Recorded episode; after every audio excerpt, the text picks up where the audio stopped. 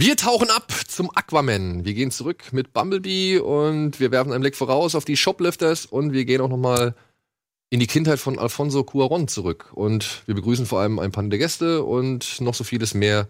Ja, genau, wir treffen uns mit Jason Momoa auf dem Guinness. Und alles andere jetzt gleich bei Kino Plus.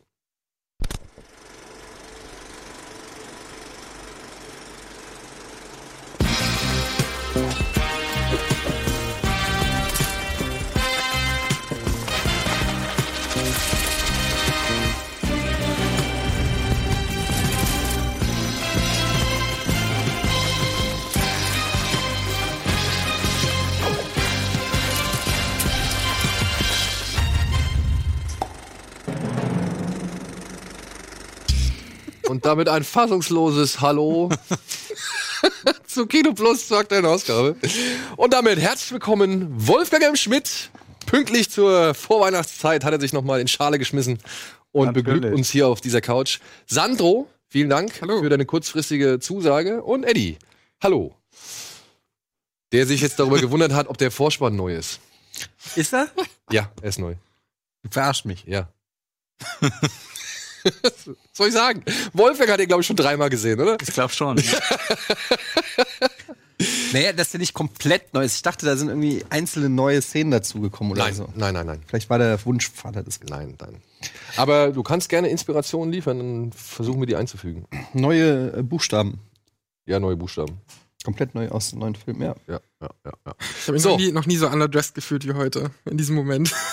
Ihr habt ihr so schöne Ja, Weihnachtspullover an. tatsächlich. Aber es sieht halt aus wie so ein Spoiler-Alert, wie so ein äh, menschgewordener Spoiler-Alert. Ja, warum kurzfristig? Vielleicht hat der ein oder andere von euch gestern mitbekommen, dass Eddie, Andy und ich zusammen Geschenke ausgepackt haben. Und da hatte Andy, glaube ich, auch schon gesagt, dass er heute mit dabei ist. Aber dem ist nicht so, der fühlt sich nicht so gut. Und dementsprechend hat sich äh, Sandro bereit erklärt und äh, springt ein und kann auch zu ein, zwei Sachen, die wir heute besprechen, was zu beitragen. Aber zuerst natürlich die obligatorische Frage an unseren Gast zuerst, Wolfgang. Was hast du als letztes gesehen außerhalb der Kinostarts, die wir heute besprechen werden?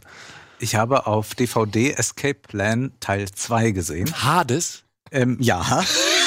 Mit Sylvester Stallone, aber ohne Arnold Schwarzenegger. Ja, genau. Und der Film ist grottenschlecht. Das habe ich auch schon mehrfach gehört. Ja, und man sieht diesem Film auch an, dass sie wahrscheinlich äh, Sylvester Stallone nur für fünf Drehtage verpflichten konnten und dann äh, wird das irgendwie so hinkonstruiert, dass der dann irgendwie eine Zeit lang weg ist, aber dann doch wieder dann da reinkommt in den Knast. Und ich muss dazu sagen, ich habe mir den, Film überhaupt angesehen deshalb, weil ich den ersten Teil grandios finde. Ich finde den wirklich grandios. Ich finde, das ist ein, ein Film, der genau die Frage, das zeigt, wo wir heute leben, nämlich in einer Transparenzgesellschaft. Das ist ja schon alles da drin. Also die, die Ausspähung, ähm, der, der, wir, die, wir, die dauernd beobachtet werden von Kameras, ähm, die sozialen Medien, also der gläserne Mensch eigentlich. Das ist das Thema und das wird symbolisch verhandelt eben in diesem Knast. Für mich ist das ein ganz großartiger Film und wenn man dann noch mal so schaut, was, äh, wie so das Gefängnis entstanden ist, was auch Michel Foucault beschreibt, dann findet man das alles in diesem Film sehr komprimiert. Ich finde, das ist wirklich ein, ein sehr, sehr intelligenter Genrefilm, der wahnsinnig viel sagt über die Digitalisierung, die Überwachung. Und all das, was ich lobend zum ersten Teil sagen kann, kann ich leider zum zweiten nicht sagen. Der ist einfach nur doof äh, zurechtgeschustert. Da ist äh, kein einziger Einfall, der wirklich funktioniert. Und ja, Sylvester Stallone bewegt sich in einer merkwürdigen Lethargie durch diesen Film. War der nicht sogar Direct to DVD? Er ist Direct to Ja. DVD, ja. Ah. Und ich glaube, die Hauptrolle spielt so ein Asiate, ne? Ja. Also es ist eigentlich so, dass der, der Asiate da den, den Das Hauptpart. ist eine amerikanisch-chinesische ähm, äh, Koproduktion. Und ich glaube, man wollte einfach nur noch mal äh, die Kuh melken, aber es, man hat sich wirklich überhaupt nicht an den genialen Einfällen orientiert aus dem ersten Teil. Und Teil 3 steht ja auch schon fest, ne? Tatsächlich. Ja, ja. Also ich haben, glaube ich, sogar. Und da, da, haben sie dann Da ist dann Schwarzenegger drei komplett. Tage ich glaube, da haben sie. Ich weiß was? nicht, ist jetzt im zweiten Teil auch Dave Batista mit dabei?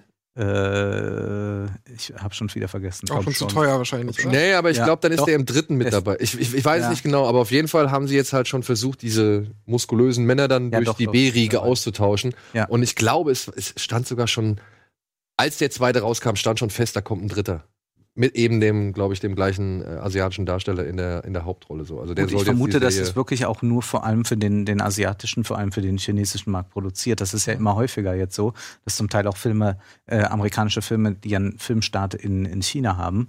Und äh, da ist ein ganz äh, großer Markt dafür. Und die können das ja durch so eine Co-Produktion umgehen, diese äh, äh, chinesische Quote, die es da Ja. im Kino gibt. Insofern ist das für die ein ganz lukratives Geschäft. Und ich glaube, deshalb ist dieser Film auch, also der erste Film, glaube ich, der ist sehr kritisch. Aber wenn man jetzt darüber nachdenkt, das ist eine, eine amerikanisch-chinesische ähm, Koproduktion. Und wenn man sich mal das Kredit, das Social Credit System in äh, China ansieht, ja, wo, Was wir wo, alle getan wo, haben. wo alles, naja, wa, was wird da gemacht? Da wird alles gemessen, die Leute sind, sind, äh, ähm, werden sozial kontrolliert, wie sie sich verhalten. Und wenn du äh, häufig über eine rote Ampel gehst, wirst du niedriger gerankt. Wenn du dies und das machst, wirst du niedriger gerankt, zum Beispiel rauchst oder, oder trinkst. Klingt wie eine Black Mirror-Folge. Ja, genau. Es ist, äh, es ist die real gewordene Black Mirror-Folge. Und wenn man sich das alles ansieht, diese Entwicklung da in China, gibt es auch ein paar äh, ganz gute Dokus mittlerweile drüber und, und auch Artikel, dann versteht man vielleicht, warum eine chinesische Produktion wenig Interesse daran hat, einen kritischen Film zu dem Thema zu drehen. Aber stattdessen einfach nur so ein, so ein Knast irgendwie äh, komische, tumbe Männer hauen auf sich ein Ding dreht. Ja, vor allem, weil ver vermutlich dann alle auch verdient im Knast sitzen und nicht sogar unverdient wie äh, hier und da. Nee, so ist es nicht, aber es ist halt, es ist halt so gemacht, dass es wirklich keinerlei gesellschaftspolitische Relevanz hat,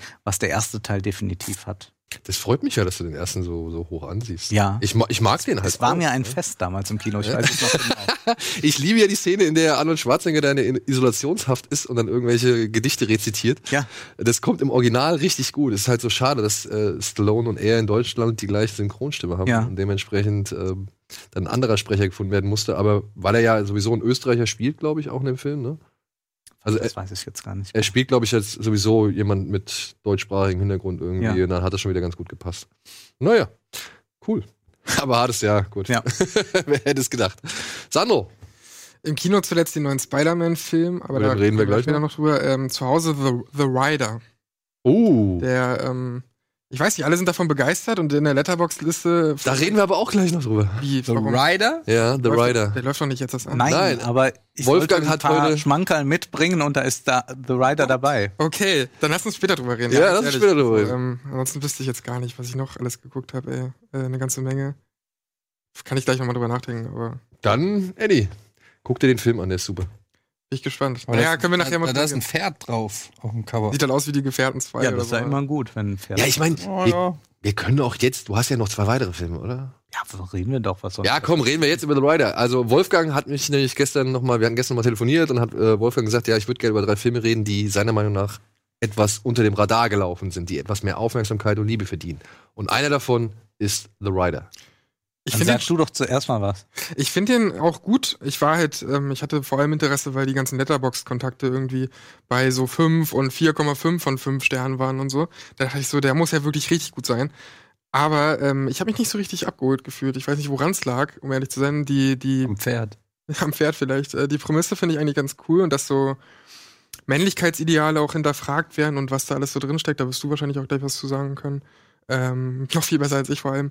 Ähm, das, das, da kann ich schon viel auch drin sehen, aber ich fand ihn jetzt nicht so überragend. Also für mich ist er eher so eine 3,5 von 5, also so ein richtig guter Film, aber ähm, der hat mich jetzt nicht auf allen Ebenen abgeholt. Und der ist halt natürlich auch super langsam erzählt, womit ich aber prinzipiell kein Problem habe, wenn das Pacing ein bisschen langsamer ist. Und ich hatte auch einfach Lust auf einen, auf einen Neo-Western, so würde ich ja Mhm. irgendwie auch einstufen. Aber ähm, ich fand ihn jetzt nicht überragend. Der hat mich in einigen Momenten berührt, aber nicht durchgehend. So, sag ich's mal. Und ich wüsste, ich weiß aber auch nicht ganz, warum tatsächlich. Warum mich einige Szenen dann, ähm, naja, nicht gelangweilt haben, aber warum mir einige Szenen dann nichts Wo gibt's den denn? haben. Ist das ein Netflix-Film oder was? Der lief im Kino. Ist Netflix hat sich tatsächlich die Rechte, glaube ich, dran gesichert, oder? Ja. Oder, nee, ich bin mir nicht sicher, aber er lief im Kino. Er lief auf jeden Fall im Kino. Wir hatten den auch hier in der Sendung vorgestellt. Ist von äh, Chloe Zhao, einer äh, chinesisch-amerikanischen Regisseurin. Es ist, glaube ich, ihr Debütfilm, hat auch dafür den Werner Herzog-Preis bekommen. Und es ist die Geschichte eines Rodeo-Reiters, der ähm, eine Verletzung davonträgt. Man sieht das auch ein bisschen in der Stirn. Er ist also sehr stark auch am Kopf verletzt und hat auch Probleme, äh, seine Hand wieder so zu benutzen, wie man es braucht für das Rodeo-Reiten, so dass er äh, eigentlich nicht mehr in der Lage ist, das zu tun, was sein Leben ist, nämlich Rodeo-Reiten. Und er muss irgendwie versuchen, damit fertig zu werden. Und wir haben gerade noch eine Szene im Krankenhaus gesehen. Es gibt noch einen, ähm, äh, einen äh, Kumpel von ihm, der auch Rodeo-Reiter ist, der aber inzwischen äh, äh gelähmt ist, spastisch gelähmt ist äh, durch einen Unfall beim Rodeo-Reiten. Also ein, ein sehr, sehr gefährlicher Sport. Aber er ist für diesen Menschen wirklich ähm, das Ein und Alles. Und das Besondere bei diesem Film ist, der ist äh, quasi ein Spielfilm und zugleich eine Dokumentation. Denn dieser ähm, junge Mann äh, hat ist tatsächlich Rodeo-Reiter. Sein Freund im Krankenhaus ist tatsächlich sein Freund. Seine Familie spielt mit. Sind also alles Laiendarsteller. Und es ist ein großartiger Western, der tatsächlich fragt, inwieweit äh, sozusagen äh, die, diese Männlichkeit brüchig wird, der aber nicht irgendwie äh, sagen will, das ist äh, eine schlechte Männlichkeit oder so, sondern der einfach sagt, wie, äh, wie schlimm das ist sozusagen, wenn das Einzige, was sozusagen für einen im Leben auch als sinnvoll sich darstellt, wenn man das nicht mehr äh, haben kann und äh, wenn sozusagen damit ja der Lebensinhalt weggeht und damit auch sozusagen die Grundlage der Existenz, weil das ist auch eine finanzielle Frage, die natürlich damit verbunden ist. Da ist äh, wunderbar ruhig erzählt und in so einer Art, dass man ähm, nicht den Eindruck hat, das läuft jetzt wieder auf irgendwas hinaus, so, ja. sondern der, der, der, der macht das und der könnte, ähm, der, der, er, er versucht sozusagen dieser Film wirklich ihm zu folgen und nicht die Figur zu steuern. Und der hat eine wahnsinnige Atmosphäre, also für mich wirklich ein, ein Highlight in diesem Jahr. Er forciert halt auch kein Drama Nein. irgendwie unnötig so. Also das äh und das habe ich eben erwartet. Vielleicht war auch meine Herangehensweise einfach falsch, weil du siehst ja dieses Cover und denkst ja halt so, ja, okay, das ja. sieht aus wie Gefährten, wird irgendwie so ein Drama sein oder so. Ich habe wirklich auch vorher nicht mal einen Trailer oder so mir angeschaut, deswegen weißt du gar nicht, wie du irgendwie mhm. rangehen sollst. Und ich bin dann wahrscheinlich auch einfach falsch rangegangen. Und äh, aus der Sicht war ich dann vielleicht einfach ein bisschen überrascht. Mhm. Und dann ähm, hat, blieb es halt nicht so hängen. Aber ich finde nach wie vor, also ich finde wirklich gut und gerade diese diese ähm, Szenen, diese familiären Szenen und so, mhm. die sind natürlich zutiefst berührend mhm. so. Und da hat er auf jeden Fall seine Stärken. Ähm, jetzt mit Pferden oder so hat es im Endeffekt, also das ist zwar das Setting, mhm. aber das hat ja nicht eine größere Bedeutung oder so. Mhm. Und das obwohl es ist halt ein Reservat, ja. wo das Ganze spielt. Ähm, Stimmt, da kommt ja das spielt ja auch mit rein. Ne? Ja, also das ist schon so der der der spätest Western. Ja. Obwohl mich halt wie gesagt die Szene wirklich, also ab dem Moment, da gibt es so eine Szene, wo er ein Pferd zähmen muss. Mhm. Und ich habe mich halt gefragt, wie machen die das? Wie hat er das gemacht? Mhm. Ja, also du siehst es halt so wirklich mehrere Minuten ohne Schnitt am Stück mhm. und der kriegt das Tier einfach beruhigt und, und traut sich da irgendwie auf das Tier drauf und keine Ahnung. Red Dead Redemption mache ich das täglich mit 15 Pferden. Ja, aber das ist ein digitales Pferd. 5 mal Viereck, dann geht das schon. Ja, was nicht irgendwie vorher programmiert wurde. Ja, Lasso raus, L1, zack. und ja, das fand ich absolut großartig, ja. diesen, diesen Moment, ja. Wie er halt dieses Pferd irgendwie beruhigt, wie er halt das trainiert und zähmt und ja, wie authentisch das dann halt einfach rüberkommt. Und dann habe ich erst irgendwie angefangen zu gucken, ah, okay, der ist halt wirklich dieser Reiter und das ist wirklich seine Geschichte. Es ist übrigens ihr zweiter Film. Ist ihr zweiter? Ist ihr zweiter Film. Der erste Film war ähnlich vom Ansatz her. Da hat sie mhm. auch die Leute, die sie, also die Geschichte, die sie gezählt hat, hat sie halt mit den tatsächlichen mhm. Protagonisten erzählt. Und wenn ich das jetzt richtig verstanden habe, ist sie die erste Frau, die jetzt bei Marvel komplett solo Regie führen wird für mhm. einen der nächsten Filme, Sentinels oder wie der irgendwie heißt oder sonst irgendwas muss das denn sein? Da macht man so einen schönen Film und dann dreht man Marvel. Nein. Ja, aber The Rider, da schließe ich mich Wolfgang an, das ist ein Film, der hat auf jeden Fall mehr Aufmerksamkeit verdient, wenn ihr den irgendwann seht und ihr habt eine ruhige Stunde und möchtet gerne was ähm, schön melancholisches, aber auch nicht ganz unintelligentes gucken, guckt euch diesen Film an. Ja, also sage ich auch. Vollkommen unter dem Radar gelaufen, leider, ja. schade, aber der hat es auf jeden Fall auch in meine Topliste des Jahres geschafft. Gut, Eddie, hast du noch einen? Ja, ich habe ein paar Sachen geguckt. Die Frage ist. Ähm, Über den einen reden wir gleich noch. Den? Nee, den anderen. Den. Nee, den, den. dazwischen, genau. ähm, ich. Ja, können über den noch was sagen. Komm, red doch mal über den, über den Escape-Film. No hier. Escape. Ja. Ja, den habe ich schon äh, länger auf dem Zettel gehabt, hatte den auch mal angefangen, nie fertig geguckt. No Escape ist ein Film mit Owen Wilson in der Hauptrolle und Lake Bell und Pierce Brosnan ein Action-Thriller, wenn man so will, der ziemlich unbekannt ist, aber äh, meiner Meinung nach total unterschätzt ist. Weil das echt ein richtig solider ähm, Action-Thriller ist, der Von wann um ist politische der? Unruhen oder so, ne? Der ist von 2015. Es geht um äh, im Prinzip Owen Wilson, mit, der mit seiner Familie in ein, äh, ich glaube, es ist ein fiktives Land. Äh, es sieht aber aus wie Indonesien oder so. Ähm, grenzt auch an Vietnam. Aber es ist ein fiktives Land. Er zieht mit seiner Familie dahin, weil er da einen Job annimmt in irgendeinem großen Unternehmen und ähm, sie kommen quasi gerade an und gehen ins Hotel und er will noch irgendwo Zeitschriften holen und auf dem Weg zum Zeitschriftenladen, der da irgendwie mehr oder weniger in, in den Slums ist, be- beziehungsweise sieht alles sehr ärmlich aus, ähm, bricht quasi ein Bürgerkrieg aus. Und er ist mittendrin, kauft gerade die Zeitung auf der einen Seite äh, behelmte ähm, Milizen und auf der anderen Seite äh, ja Revolutionäre, keine Ahnung, Leute mit Haken und Schlägern und weiß ich nicht. Und die rennen ein und werden plötzlich einfach niedergemäht und abgeschossen und ist richtig brutal und er flüchtet in die Seitengassen.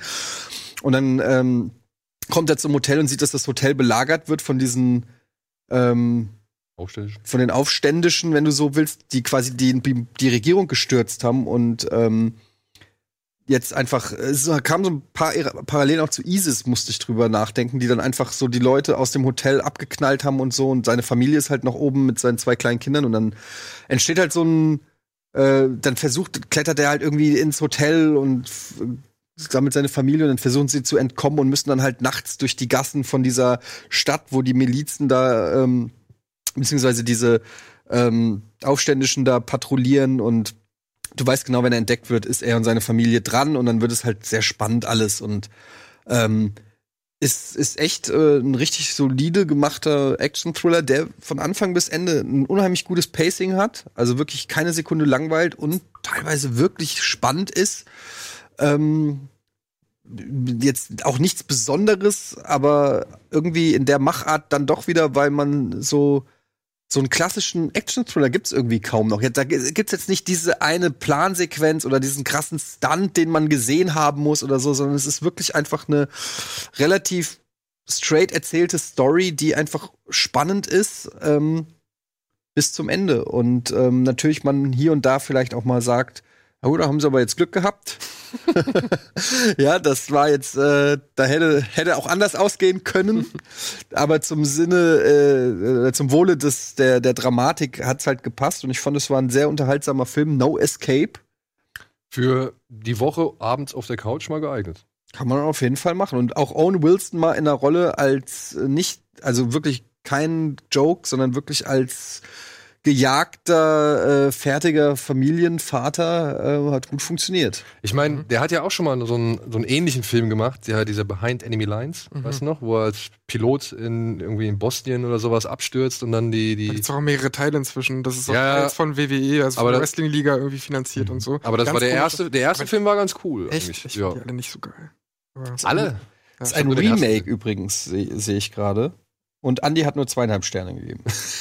Gut, ähm, also ich kann ihn empfehlen. Ich fand ihn ganz nett. Aber Andy fand auch American Meme auf Netflix mega gut. Das fand ich zum Beispiel Das habe ich so. gestern mal noch ein bisschen angeguckt. Denn und das? Im Prinzip eine Dokumentation über Paris Hilton, wenn ja, du so willst. und jetzt mal ehrlich, was die da erzählt. Ich liebe meine Fans und meine Fans lieben mich und ich bin jeden Tag bei meinen Fans und bei meinen Fans kann ich, kann ich sein, wie ich bin. Ich habe bei meinen Fans viel mehr Liebe und, und Vertrauen erfahren als mit allen Menschen, anderen Menschen, die ich kennengelernt habe. Klingt nach Sami Slimani. Ey, wo ich mir gedacht habe, das, das kann doch nicht, das kann doch nicht ihr Ernst sein. Naja, aber es ist ja im Prinzip, es geht ja schon darum, was, es ist ja äh, kein Werbefilm in dem Sinne, wobei, kann man so sehen oder so sehen, aber es geht einen so ein bisschen darum, was dieses ganze Instagram und ähm, La Jagd nach Likes und äh, alles, wa- was das ursprünglich ausgelöst hat. Und da kann man schon sagen, dass Paris Hilton damals ähm, so die erste, der erste Celebrity war, der so diesen Personenkult auf ein neues ähm, Level gehoben hat mit Social Media und Paparazzis sich zu, äh, zu inszenieren und diesen Lifestyle und das jetzt,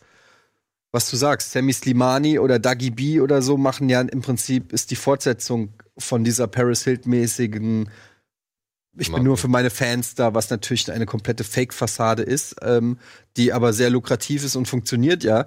Und darum soll es in dieser Dokumentation gehen, aber dabei ist sie halt selber äh, auch einfach nur eine Zusammenfassung. Also es könnte auch ein MTV-Special sein über Paris Hilton. Paris Hilton und noch drei andere, die ich nicht kenne. Ähm, also insofern Ist zwar unterhaltsam, klar, weil es zackig zusammengeschnitten ist und es immer wieder faszinierend ist zu sehen, wie dumm die Menschen sind. Aber auf der anderen Seite ähm, habe ich jetzt auch nicht viel Neues gelernt. Muss man auch sagen. Also ich habe bis jetzt Sie nicht alles ist eine gesehen. Pionierin auf diesem Gebiet. Ja, sie ist Ja. auf jeden Fall aus, ja, die Pionierin in aus nichts irgendwie ein Business kreieren. So, Ja. ne? Das ist auf jeden Fall da. Aber ja, viel mehr habe ich bis jetzt auch noch nicht wahrgenommen. Und ich habe auch noch nicht alles gesehen. Aber da sind diese komische, wie heißt der, Fat Jew?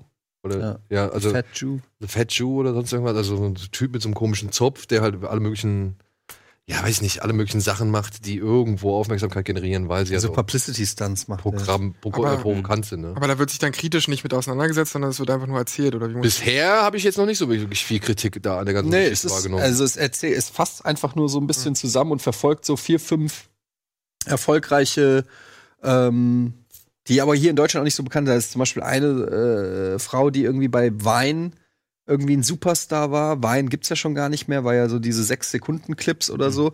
Und die ist da wohl durch die Decke gegangen in Amerika. Und dann wird die so ein bisschen verfolgt. Und dann schneidet das immer so hin und her zwischen DJ den Khaled oder Khalid, wie er heißt. DJ Khaled, genau. Ähm, und das ist alles sehr oberflächlich. So. Wann legt man- der eigentlich mal auf, der Khaled? Er produziert halt. Okay. Aber man fragt sich halt schon, wie das überhaupt so, so lange dann trägt. Also wenn man sich auch mal diese Sachen ansieht oder auch, auch äh, Bibi oder so, die wir in Deutschland haben, dass ja auch, dass so ein, ein, ein Nichtereignis nach dem anderen dort stattfindet. Also es ist ja nicht mal, dass irgendetwas passiert. Ja, also nicht mal, wie man das, man hat ja immer irgendwelche It-Girls, die dann tatsächlich mal den ein oder anderen großen Skandal produziert haben, die dann sich einen berühmten Mann für kurze Zeit geangelt hatten oder sowas. Und äh, Jaja Gabor ist sicherlich auch eine Figur, die äh, noch äh, sozusagen noch Avantgarde ist, noch vor äh, Paris Hilton, aber eigentlich nach einem ähnlichen Prinzip. Sie hat gesagt, ich heirate acht, neun Mal und, ähm, und mach das sozusagen zu meiner Show, weil Schauspielen kann ich eigentlich nicht. Das ist natürlich auch so eine Figur, aber bei diesen neuen äh, sieht man auch gar nicht mehr, dass sie noch irgendwas Bemerkenswertes tun in irgendeiner Weise. Aber ist es das nicht finde das? ich schon erstaunlich. Also, dass man sich mit dieser unglaublichen, dass man sich in dieser unglaublichen Gewöhnlichkeit ähm, gerne, dass man sich diese ansieht oder sich in ihr widerspiegelt, ich weiß es nicht. Und noch absurder ist, dass die Newsseiten dann ja auch über Instagram äh, Posts halt nochmal berichten. Also über Ja. das normale Leben und quasi irgendwie noch News schreiben. Also Promiflash Ja, aber wie sie alle du musst dir ja angucken, wer da das Publikum ist. Das sind ja ähm, zwölfjährige Mädchen, die, die gro den Großteil, 12-, 13-Jährige, Hm. die den Großteil der, der Kundschaft im Prinzip ausmachen. Und äh, ich weiß nicht, man müsste mal ausrechnen, wie viel 12-, 13-jährige Mädchen gibt's. Ich würde behaupten, dass es die exakte Followerzahl von Dagi B ist. Also, Alle. Ähm, ja, äh, es ist so. Ähm, also, und die sind halt ja, haben die wirklich Anspruch? Hat ein zwölfjähriges Mädchen in der Regel Anspruch? Und ist nicht gerade diese Normalität und Banalität genau ist das, was ja. anspricht? Ja, Vermutlich. das glaube ich auch. Ich muss leider auch ein bisschen banal werden. Wir müssen einmal einen kurzen Werbespot einblenden und dann melden wir uns gleich zurück.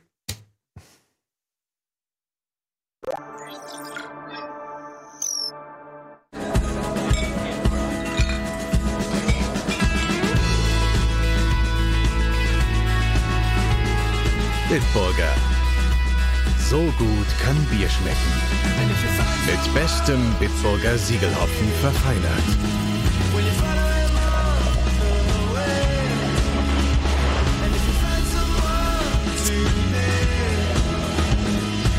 Und deshalb bitte ein Bit.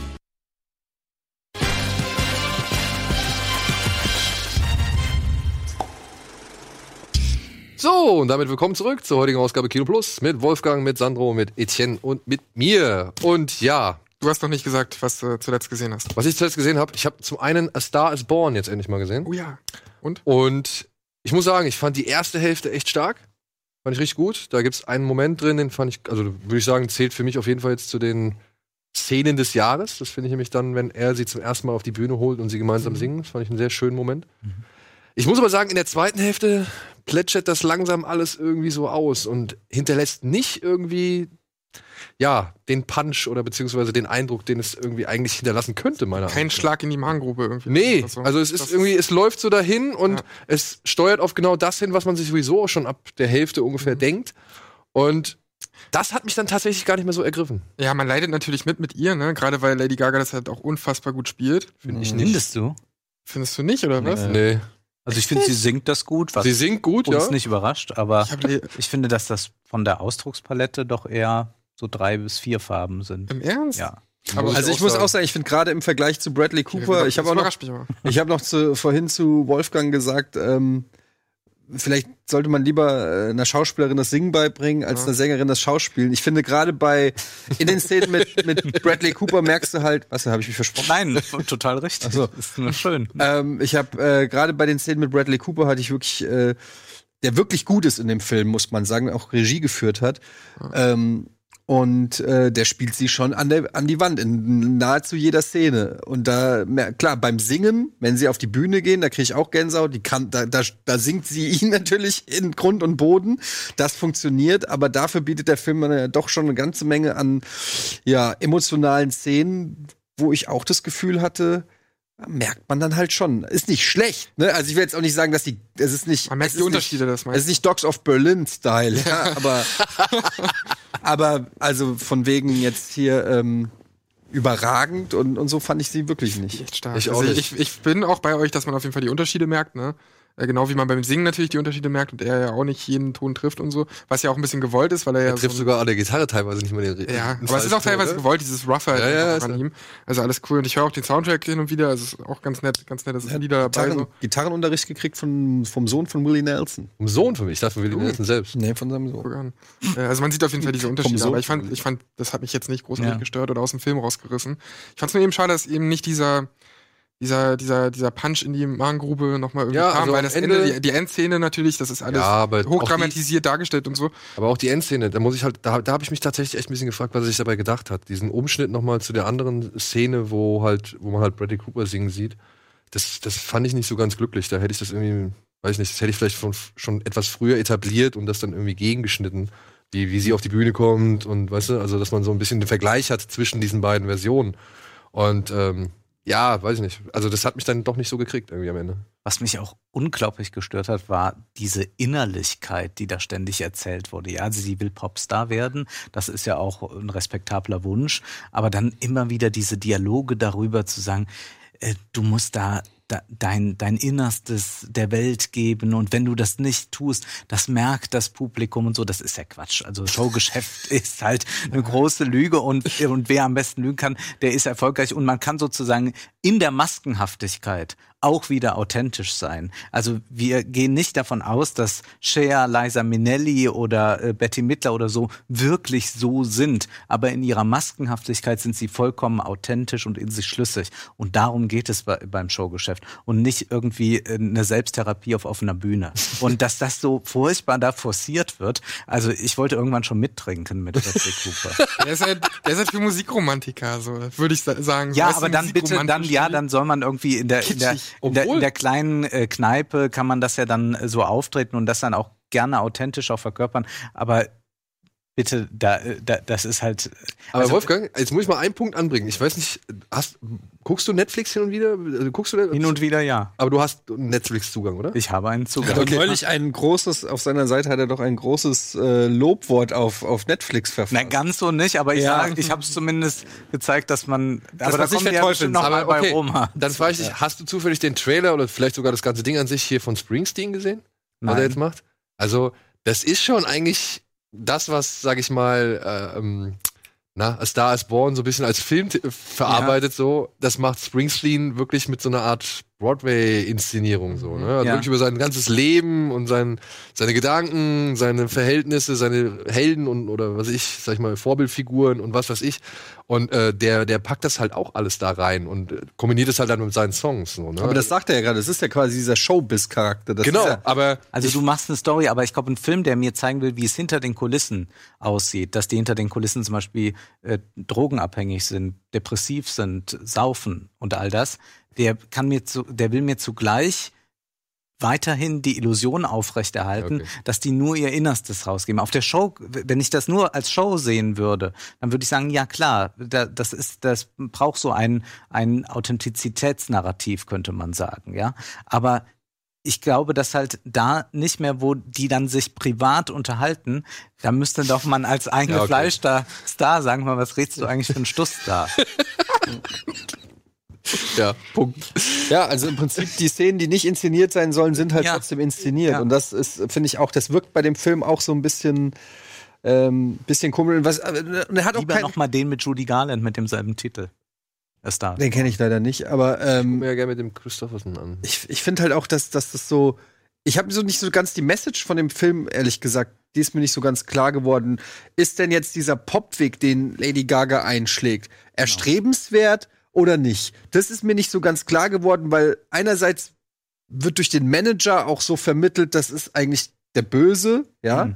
das, was hier passiert, und Bradley Cooper so ein bisschen der traurige, ähm, ja, ich will nicht sagen Anti-Held, aber der letzte aufrechte Musiker. Ja, so der echte. der, er- der letzte echte, der aber halt auch äh, an seinem Alkoholkonsum und seiner eigenen Schwäche sozusagen ähm, äh, zugrunde geht und dann äh, Lady Gaga als eigentlich die positive Figur, die die ähm, vermarktet wird. die vermarktet wird, aber auch äh, ohne, ohne Frage über Talent verfügt und so weiter. Aber am Ende ist sie ja im Prinzip ähm, die Erfolgreiche, die alles richtig gemacht hat und, und und das macht der, der Film macht- macht das Fass auf und macht dann nichts. Ja, genau, und Man- dann denkst Ja, du genauso ratlos wie du vor dem Film.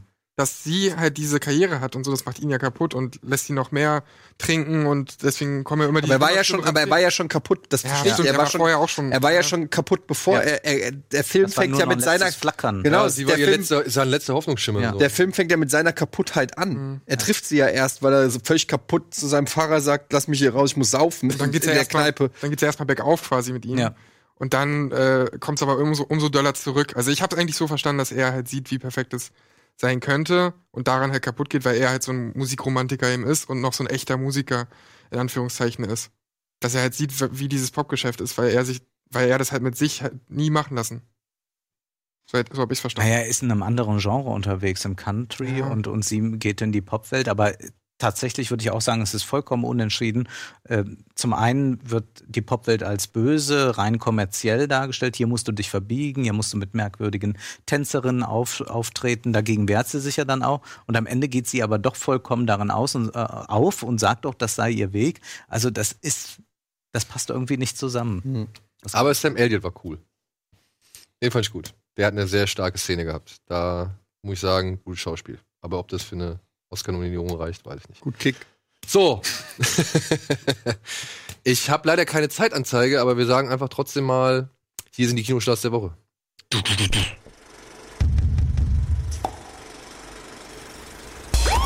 You gotta say I love you back. Dad, are you serious?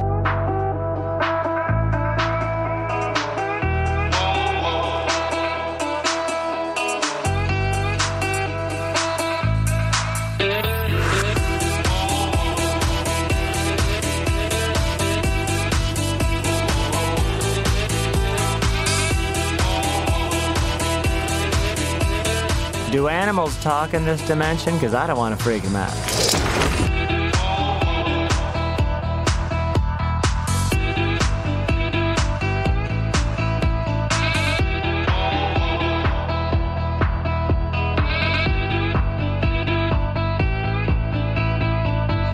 Officer? I love you. Wait, what? So, da hat sich ein kleiner Fehler eingeschlichen, wenn ich das jetzt richtig äh, begutachte, denn das ist nämlich, glaube ich, der Supercut von letzter Woche. Zumindest fehlen da jetzt auf jeden Fall Filme, die wir eigentlich diese Woche noch besprechen wollen. Dementsprechend, ja, habe ich jetzt keine Ahnung, was wir machen, aber dann fangen wir doch einfach an. Mit, Das ist immer eine sehr gute Einladung. Ich habe keine Ahnung, was wir machen. Lass uns damit anfangen. ja, lass uns damit anfangen. Ein Film, den ich eigentlich, äh, keine Ahnung, was mich da geritten hat, warum ich diesen, warum ich diesen Film irgendwie mit reinnehmen wollte, aber diese Woche startet eine Dokumentation über Vivian Westwood. Die äh, Modeschöpferin, die so gesehen die Sex Pistols groß gemacht hat.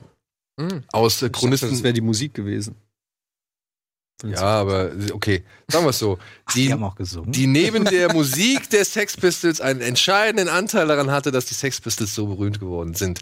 Und diese Dokumentation, ja, beschäftigt sich jetzt einmal so mit dem gesamten Lebenswerk von Vivian Westwood. Oh, ich hätte lieber eine Doku über die Sex Pistols gehabt. Nö, ich gucke mir das schon an. Ich habe es noch nicht gesehen, aber mich interessiert's. Aber man sieht da auch wieder eine gewisse Tragik am Gegenwartskino. Es laufen jede Woche zwei, drei Dokumentationen dieser Art an. Zuletzt auch über äh, den Modemacher McQueen. Ja, genau. Ja.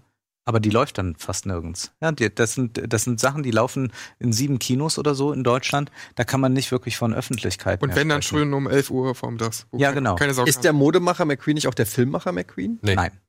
Der Modemacher McQueen ist nämlich schon tot. Und der Filmemacher. Steve, Steve McQueen? Hat gerade Videos. Nee, Alexander McQueen ist der Ja, Modemacher. Ach ja, genau, okay. Ah, ich verwechsel. Ich dachte immer, der Typ ist von der ja, Mode. Vivian Westwood ist die Dings- natürlich interessant. Ich finde sowieso, dass man sich vielleicht doch ein bisschen mehr mit Mode wieder beschäftigen soll, habe ich mir überlegt, weil diese Mode in ihrer Zeichenhaftigkeit ja gerade heute, wo wir so stark im visuellen Zeitalter wie noch nie leben durch Instagram und all das und durch all durch die Meme-Kultur eigentlich wieder eine ganz andere Relevanz nochmal hat. Also das ist und gerade sie ist ja dafür bekannt, Vivian Westwood, dass sie immer auch ganz stark die Mode politisiert hat. Also es war ja bei ihr äh, selten nur eben schöner Schein, sondern sie wollte ja auch immer politische Botschaften unterbringen. Da kann man fragen, ob sowas überhaupt geht über Mode. Aber mich interessiert die Doku schon. Aber wie gesagt, ich frage mich bei solchen Dokumentationen tatsächlich, wäre diesen Dokumentationen nicht sehr geholfen, wenn sie einen Kinostart hätten und zugleich auch als Auf Streaming Ja. verfügbar wären. Denn es ist ja so, wir reden jetzt drüber, es erscheinen zu dem Film Kritiken in Zeitungen und Zeitschriften und so weiter. Der ist jetzt im Gespräch. Und jetzt wollen Leute den sehen, können den nicht sehen, weil sie irgendwie 100 Kilometer von dem Kino weg wohnen, wo er gezeigt wird. Und dann verpufft das wieder und irgendwann wird es bei Arte nachts gebracht. Und das wäre doch interessanter. Man könnte dann sagen, gut, die Doku gucke ich mir an und zahle 5 Euro online dafür. Also wäre meines Erachtens besser. Und da könnte ich zig Dokus in diesem Jahr nennen, wo das ähnlich war mit den Filmstarts. Leider, Ja. ja. Ja, das bringt uns aber dann direkt zu dieser, bei dieser Parallelauswertung von dir, zu dem nächsten Film, über den ich eigentlich reden möchte. Der ist bereits schon letzte Woche auf Netflix gestartet, war davor aber für eine Woche lang im Kino zu sehen, wo ich ihn gesehen habe. Und ich glaube, das war auch auf jeden Fall die etwas bessere Wahl oder Entscheidung.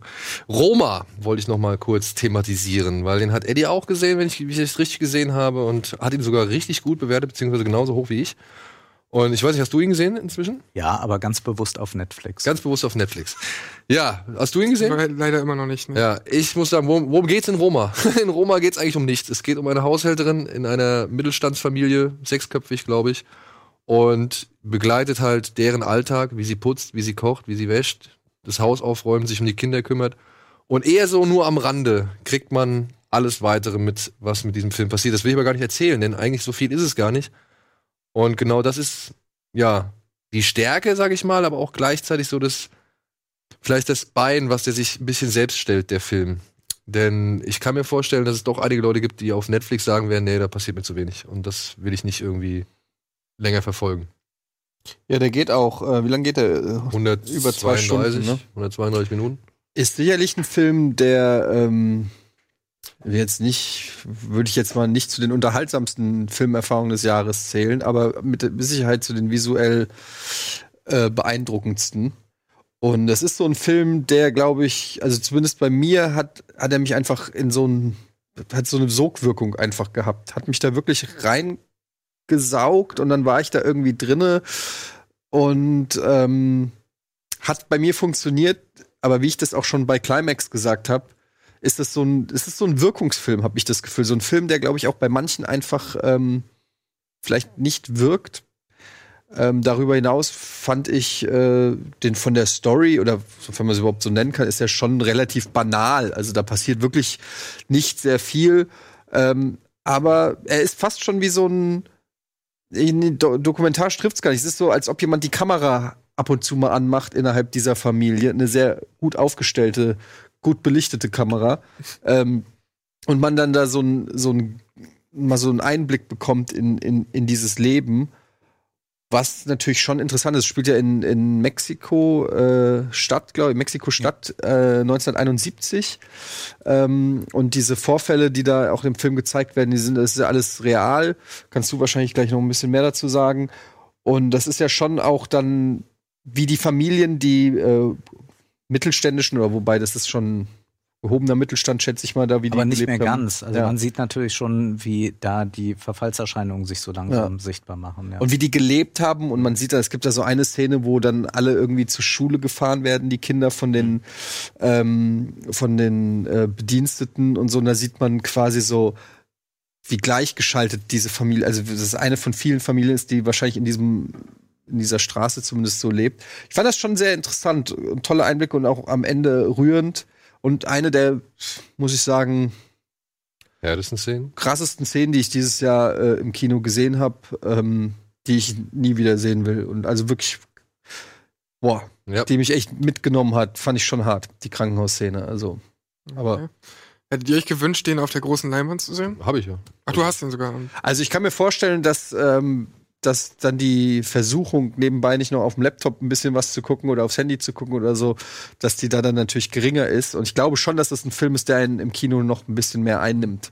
Aber hier ist der Mann, der ihn extra geguckt hat. Ich habe ihn natürlich jetzt nicht auf dem Smartphone geguckt, Ja. sondern auf einem entsprechend großen äh, Bildschirm. Also heutzutage sind ja Fernseher nicht mehr ganz klein. Deswegen kann ich zum Teil die Debatte nicht verstehen. Das ist ja auch eine Frage, wie dicht man davor sitzt. Viele Leute haben ja relativ große Fernseher, sitzen aber einfach viel zu weit weg. Ja, Ja, aber ich es komme immer wieder in ein Wohnzimmer, wo der Fernseher außer Sichtweite Das macht steht. mich wahnsinnig. Und, äh, das, ich, und dann noch irgendwie alles ganz weiß und noch, und noch sieben Lampen Ja, drauf. klar. Und man denkt ja, wie, wie kann man darin überhaupt noch was sehen? Ich finde, man kann diesen Film sehr wohl im Fernsehen gucken. Man kann ihn auch auf der großen Leinwand äh, sich ansehen. Nur, ich bin mir auch sicher, dieser Film hätte keinen großen Filmstart gehabt, wenn er normal im Kino gekommen wäre. Äh, sondern allein überhaupt hat er jetzt so viel Aufmerksamkeit erregt durch Netflix, durch diese Frage, ähm, kann der sich für die Oscars qualifizieren, wie wird das umgangen, indem man doch eine Kinoauswertung macht. Dadurch hat er natürlich auch eine Publicity bekommen, die äh, gar nichts mit dem Film an sich zu tun hat. Der Film ist gut, ich würde ihn nicht als äh, herausragend äh, be- bezeichnen. Er ist tatsächlich ein bisschen sehr dann in diesem wunderschönen schwarz-weiß Design, dass man sagen kann, es sieht sehr nach, nach Kunst aus. Ich frage nur, ob es äh, nicht manchmal auch nur Kunstgewerbe ist. Was ich, diesen, was ich toll an diesem Film finde, ist, dass er tatsächlich auf äh, eine geradlinige Story äh, quasi verzichtet, sondern wirklich ein Panorama dieser äh, Gesellschaft zeigt, dann ja auch eben mit äh, diesen Einstellungen tatsächlich äh, Panoramabilder immer wieder schafft mit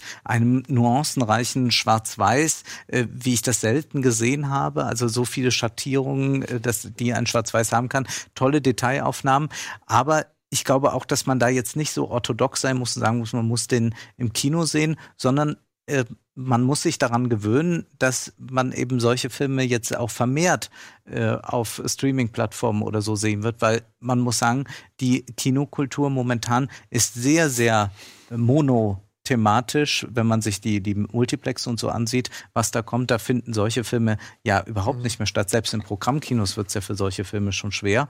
Und ich glaube einfach, dass man ähm, sich jetzt fragen muss, will ich äh, jetzt gute Filme sehen oder will ich jetzt einfach krampfhaft nostalgisch an äh, einem Kino festhalten, das aber schon lange auch nicht mehr so ist. Und da ist jetzt nicht Netflix dran schuld, dass das so ist. Es liegt auch ein bisschen Netflix natürlich. ist ein Resultat davon. Ja, und es liegt auch ein bisschen an der Trägheit der Zuschauer, die weniger ins Kino gehen, die deutschen Zuschauer sowieso. Und dann aber auch daran, dass äh, viele sich eben anspruchsvollere Filme eher nicht ansehen, sondern sagen, ach ja, Ja. dann gucke ich mir doch lieber nochmal die siebte Staffel der mittelmäßigen Serie an, weil sich das gerade so gut weggucken lässt. Aber ich glaube, es geht vor allem darum, also deswegen die Frage vorhin, ob du den lieber auf der großen Leinwand hättest sehen wollen, dass du im Kino halt nicht ständig aufs Handy schaust. Und ich glaube, die ich Versuchung. schaue zu Hause nie auf ja, ja Handy. ver verstehe ich schon, aber ich glaube, die Versuchung, wie Ede schon sagt, ist halt groß, dass wenn der Film so langsam erzählt ist und du einfach nicht die ganze Zeit irgendwie total packend das Ganze verfolgst, dann guckst du schon das eine oder andere Mal aufs, aufs Handy vielleicht. Also nicht ich du, würde aber sagen, die meisten. Also ich würde sagen, man muss es äh, verpflichtend jetzt machen.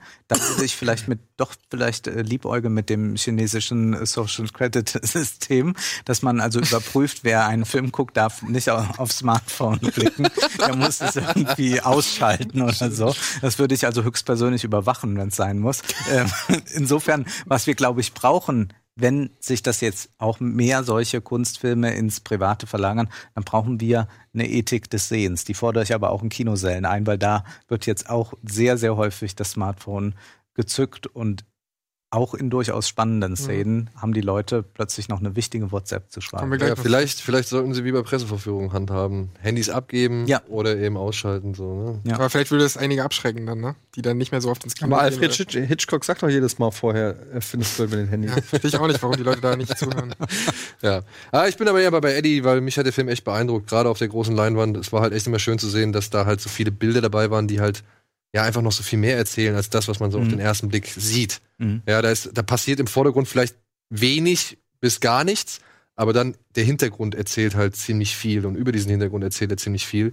Und das fand ich teilweise irritierend, das fand ich auch teilweise aber echt beeindruckend, ja. Und halt diese letzte, also diese, gerade die letzte halbe Stunde, da war ich halt echt baff. Und es ist ein, wirklich ein Einblick in eine andere Welt, Ja. die wir so wenig Das kennen. meinte ich, genau. Und dieses Verhältnis von Dienerin und Herrin, das ja nicht aufgelöst wird. Also es ist nicht so, wir haben keine Revolution, das ist kein Klassenkampfdrama oder so, aber es ist eine ganz merkwürdige Geschichte. Das ist zum einen zwischen diesen beiden Frauen, die ja beide von den Männern im Stich gelassen wurden, eine Verbindung gibt, aber auch immer noch diese ganz klare Grenze, auch was die Kinder anbelangt. Sehr innig, ja, fast mütterlich ist sie zu ihnen und die Kinder auch. Für sie ist das eine ganz wichtige Perso äh, äh, ähm, Bezugsperson, diese Dienerin dort. Aber die Kinder sind auch die, die sagen, äh, hol mir mal noch das, äh, hol mir das, hol mir das. Also die das schon sehr Äh. internalisiert haben, dieses Herrschaftsverhältnis. Und das lässt der Film einfach so stehen. Ich finde, er muss das auch nicht sozusagen politisieren, weil es ist auch eine persönliche Erinnerung von Cuaron ja an seine Kindheit und an, Und an seine sein Dienerin. Dienstmädchen. Ja. Li, Li, Lido oder Libo oder so wie die hieß. ja, ja. Ja, ja. Gut, wir gehen einmal kurz in die Werbung. Das war mal ein kleiner Rückblick zu Roma und wir melden uns gleich zurück und versuchen mal hier ein paar technische Probleme in den Griff zu kriegen.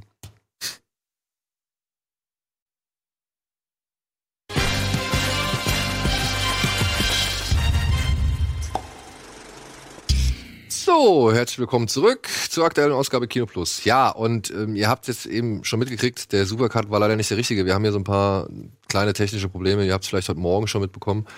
Dementsprechend müssen wir jetzt auf ein paar Filme eingehen, die wir gar nicht gezeigt haben. Aber das werden wir trotzdem machen. Unter anderem möchte ich auf einen Film eingehen, nur ganz kurz. Der läuft nächste Woche erst an. Der heißt Shoplifters. Ist ein asiatischer Film von einem japanischen Regisseur, dessen Namen ich jetzt nicht wirklich ganz aussprechen kann. Der ist schon ein bisschen komplizierter. Und es geht um, ja, eine Familie, die so ein bisschen anonym inmitten von Tokio lebt, sich mit kleinen Diebstählen und auch dem Gehalt des Vaters, äh, das er auf dem Bau verdient, so über Wasser hält, mehr äh, über die Runden kommt, so mehr schlecht als recht. Und die finden eines Tages auf einem Balkon ein kleines, doch irgendwie verwahrlostes Mädchen und beschließen halt, Ist zu klauen. es zu klauen. Ja, sie nehmen sie einfach mit zu sich nach Hause und geben ihr so gesehen Obdach und eine Art neue Familie.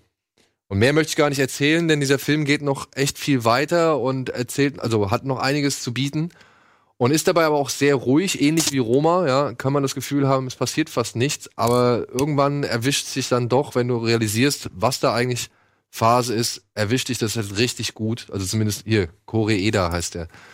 Like Father, Like Son war ein ähnlicher Film, in dem es darum ging, was Familie ausmacht. Ob es jetzt nun das Blut ist oder einfach doch nur die Liebe, die man für jemanden gegenüber zeigt.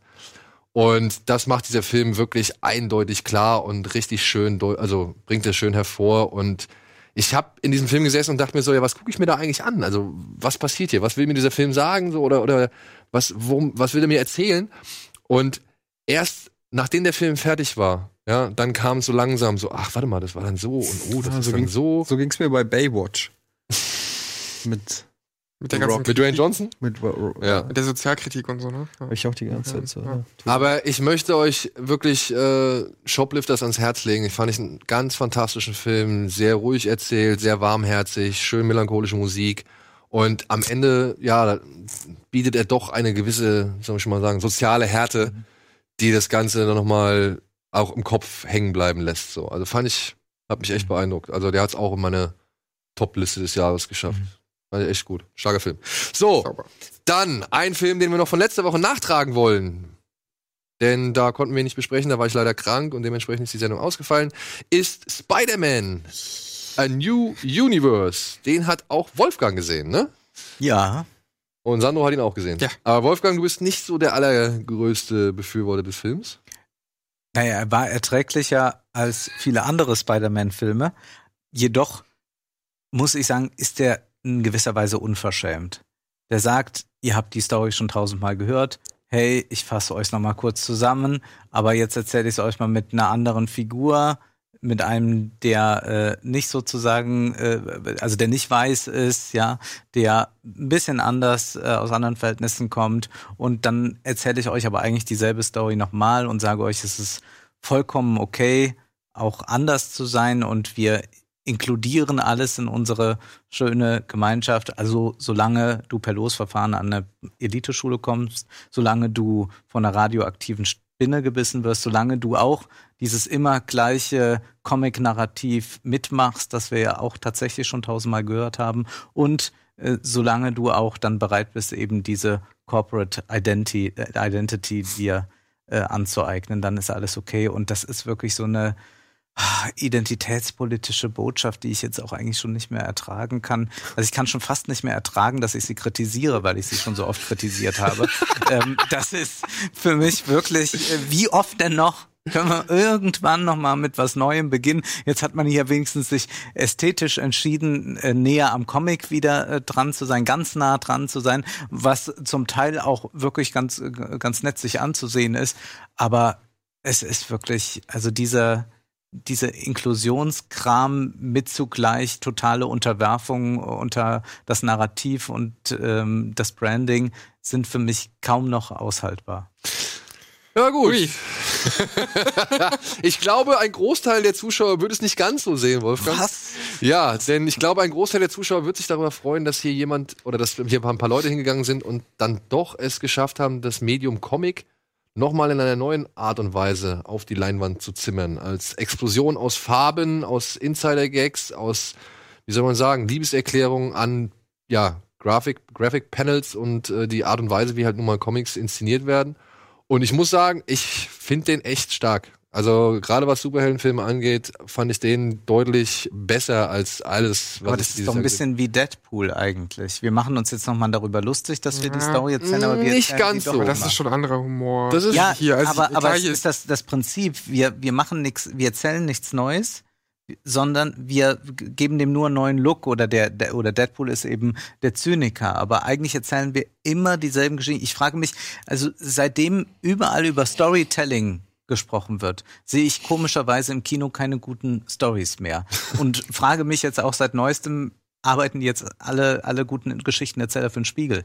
Äh, offenbar, nicht, offenbar, nicht in, offenbar nicht mehr für Hollywood. Aber da steht halt Spider-Man drauf, was hast du erwartet? Also die dürfen ja jetzt nicht Die komplett Storyteller, die gehen alle in die Serien rein. das, kommt auch Wahrscheinlich, ja. Das ist da halt kriegen schon, sie den Platz, ne? Da kriegen sie den Platz. Ich glaube, man braucht für eine gute Geschichte nicht viel Platz. Das hat, haben. Aber ich muss sagen, gerade gerade in der Geschichte fand ich, da waren schon ein paar schöne, also ein paar Momente dabei, wo ich dachte, ey, cool, dass sie sich diese, wie soll ich mal sagen, diese Dramatik genau so erlauben, wie sie sich diese, oder wie sie diese Dramatik genau so darstellen, wie sie sie dargestellt haben, weil die dann doch nicht so ironisch war und nicht so gebrochen wurde. Also ich finde auch, der Humor ist ein ganz anderer als zum Beispiel der bei den Marvel-Filmen, als der bei den Marvel-Filmen, ja. Also, ähm, da muss ich echt, wirklich, da möchte ich einfach eine ganz große Lanze für, für Spider-Man Universe Und da steht halt Spider-Man drauf und dafür finde ich ihn dann doch schon sehr vielseitig, äh, kreativ. Ich bin nicht der größte Spider-Man-Fan, aber fand ihn sau stark, ähm, in, in, in vielen Belangen natürlich stilistisch sowieso. Hab mich jetzt an, nicht an dem gestört, was du jetzt ähm, aufgedröselt hast. Und ich glaube auch nicht, also Spider-Man-Fans werden den sowieso lieben. Und alle, die nahezu damit was anfangen können, mit irgendwie äh, einer schönen Stilistik, aber auch mit Superhelden so ein bisschen, aber es satt haben halt immer das Gleiche zu sehen, sondern dann doch mal irgendwie über die kreative, vielseitige Art des Stils, die, die werden es mögen. Aber nur ziemlich sicher. formal. Auf der, auf der Handlungsebene geschieht ja im Prinzip Ja, wieder da- dasselbe. Da versucht er zumindest dann halt diese fünf Charaktere insgesamt zu etablieren, ne? Also Spider-Man Ja, Noir und den, den Anime, den, die das ist japanische jetzt- das Version ist- und Da, da, das ist. Ähm, aber der Großteil ist natürlich Miles Morales. ja, wenn man Comicfiguren einen Oscar verleihen könnte, würden die natürlich jetzt alle einen bekommen. Und Meryl Streep hätte schon die Rede parat. aber es ist halt Miles Morales, das ist auch schon ein gegebener Charakter. Natürlich erfindet er jetzt keinen neuen Spider-Man. So. Das ja, kommt- das aber haben wir überhaupt jetzt einen neuen Spider-Man gebraucht? Ich meine, es gibt ja ein paar. Aber das sind ja alles nur bereits existierende Spider-Mans, die man übernommen hat für diesen Film. Ja, ja, ist mir schon aufgefallen, aber ich frage mich, muss Und ich finde, ich muss auch sagen, ich finde, äh, da waren eigentlich ein oder zwei Spider-Mans zu viel drin. Also ich Ja, finde, die Spider können Pig nicht. hätte nicht sein Spider den kann, also oder, oder Spider Ham, wie er heißt, Ja. den hättest du eigentlich rausschneiden oder rausmachen können, so weil der kriegt auch keine richtige Tiefe, genauso wie das Anime-Mädchen so. Also.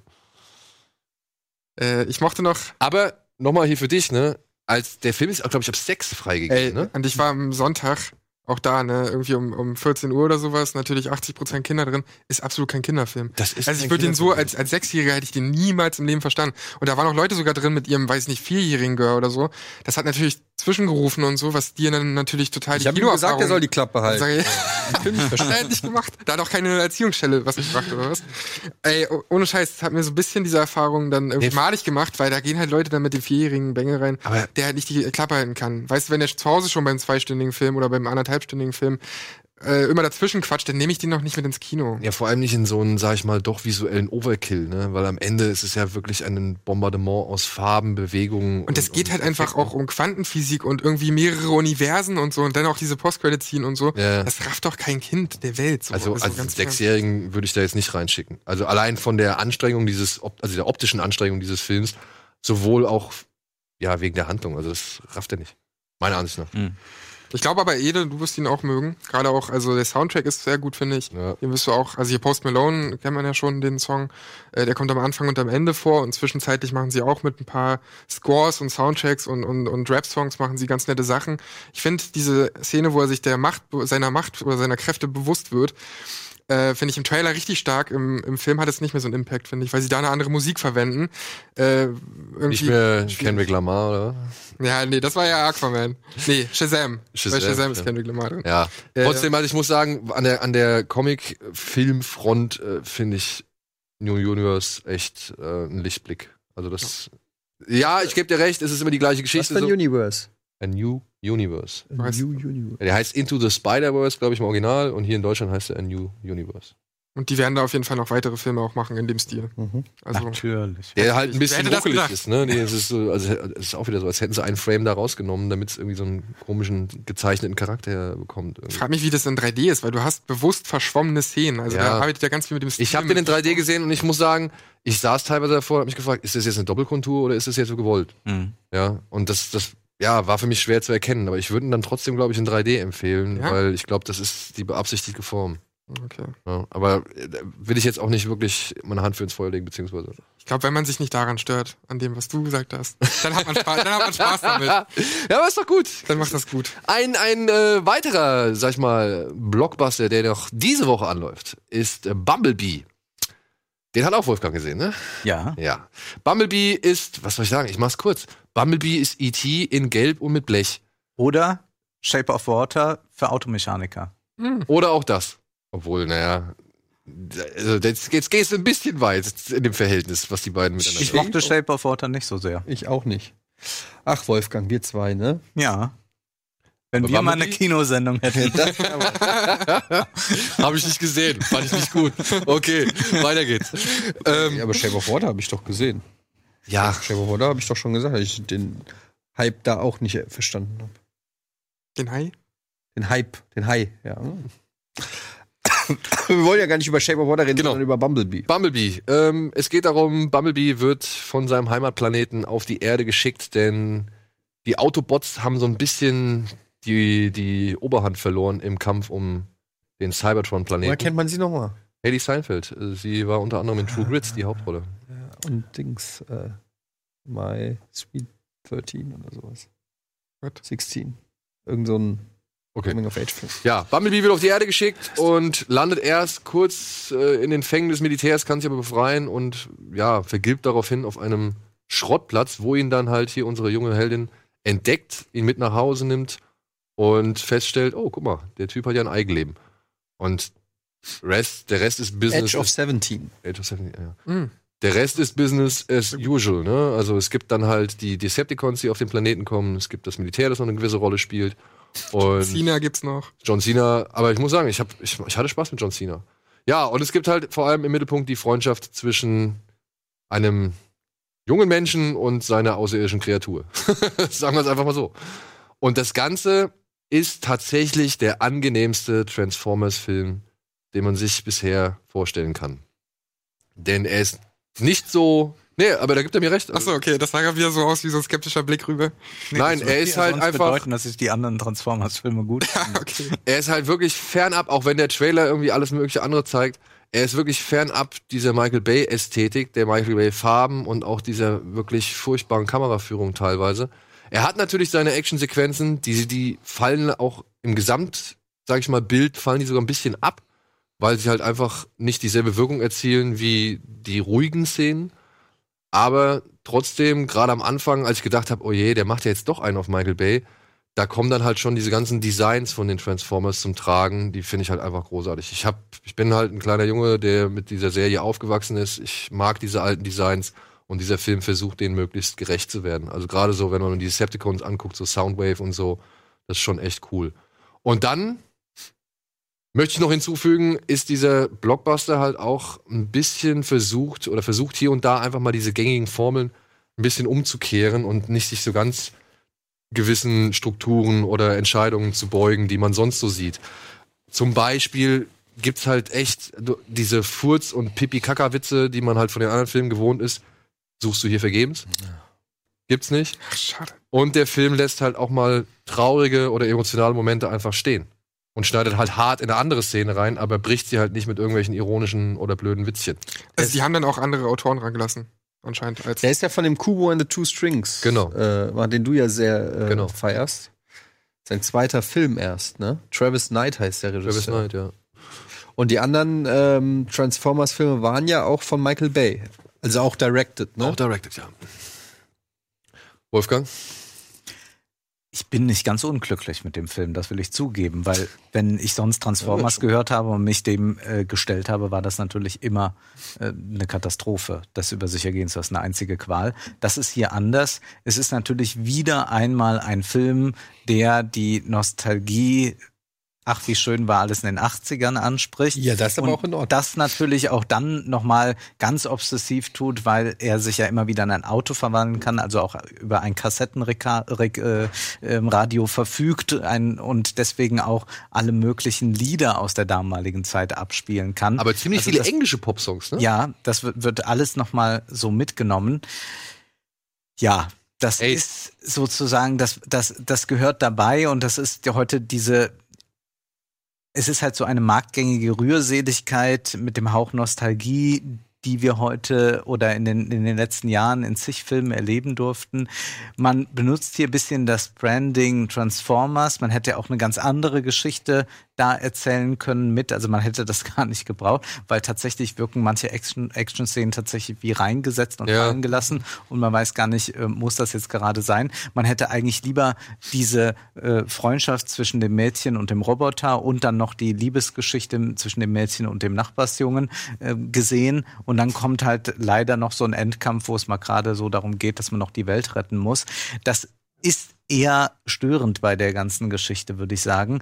Aber es zeigt tatsächlich, dass es offenbar neben dieser Nostalgie auch eine Sehnsucht doch gibt, dass man mal wieder eine geradlinig erzählte Geschichte bekommt, dass man auch eine Hauptdarstellerin hat, die so ein bisschen manchmal auch den, den Charme von der, äh, Sophie Massot hat aus der Boom, ja. musste ich dran denken. Also alles geht ja Gesundheit. immer noch. Und ich glaube, jetzt sollte man nur mal so eine Geschichte erzählen, ohne sie in den 80ern spielen zu lassen, sondern auch mal den Beweis antreten, dass es auch 2018 oder bald 2019 noch möglich ist. Das fühlt sich immer so ein bisschen an wie so ein Schutzpanzer, den man noch Ja. zusätzlich dazu eingebaut hat. Ich muss sagen, sie machen es eigentlich relativ charmant und vor allem am offensivsten ja durch die Musik. Mhm. So, aber auch da finden sie dann ein, zwei nette Gags mit den Kassettendecks so, ne? Also, Ja. Gesundheit. Da gab's halt wirklich so ein paar echt lustige, lustige Momente. Ich fand auch Mhm. John Cena macht das eigentlich ganz cool. Also ich habe mich an dem nicht so gestört. Der ist kein großartiger Schauspieler, keine Frage, aber als Militärklotz, der da irgendwie ja nicht so richtig reinpasst, äh, fand ich den schon ganz charmant und brauchbar. So, ne? Next The Rock jetzt, oder was? Ja, Weil er versucht ja jetzt tatsächlich immer mehr in, in Hollywood halt anzukommen. Ich meine, ich fand den schon in Trainwreck, fand ich den echt cool. So, ja. Batista ja auch schon jetzt Ja. ne, nach dem Wrestling. Aber, also Bumblebee, wie gesagt, im Vergleich zu allen bisherigen Transformers-Filmen nach Teil 1 ist das wirklich ein sehr angenehmer Film. Tut einfach echt gut.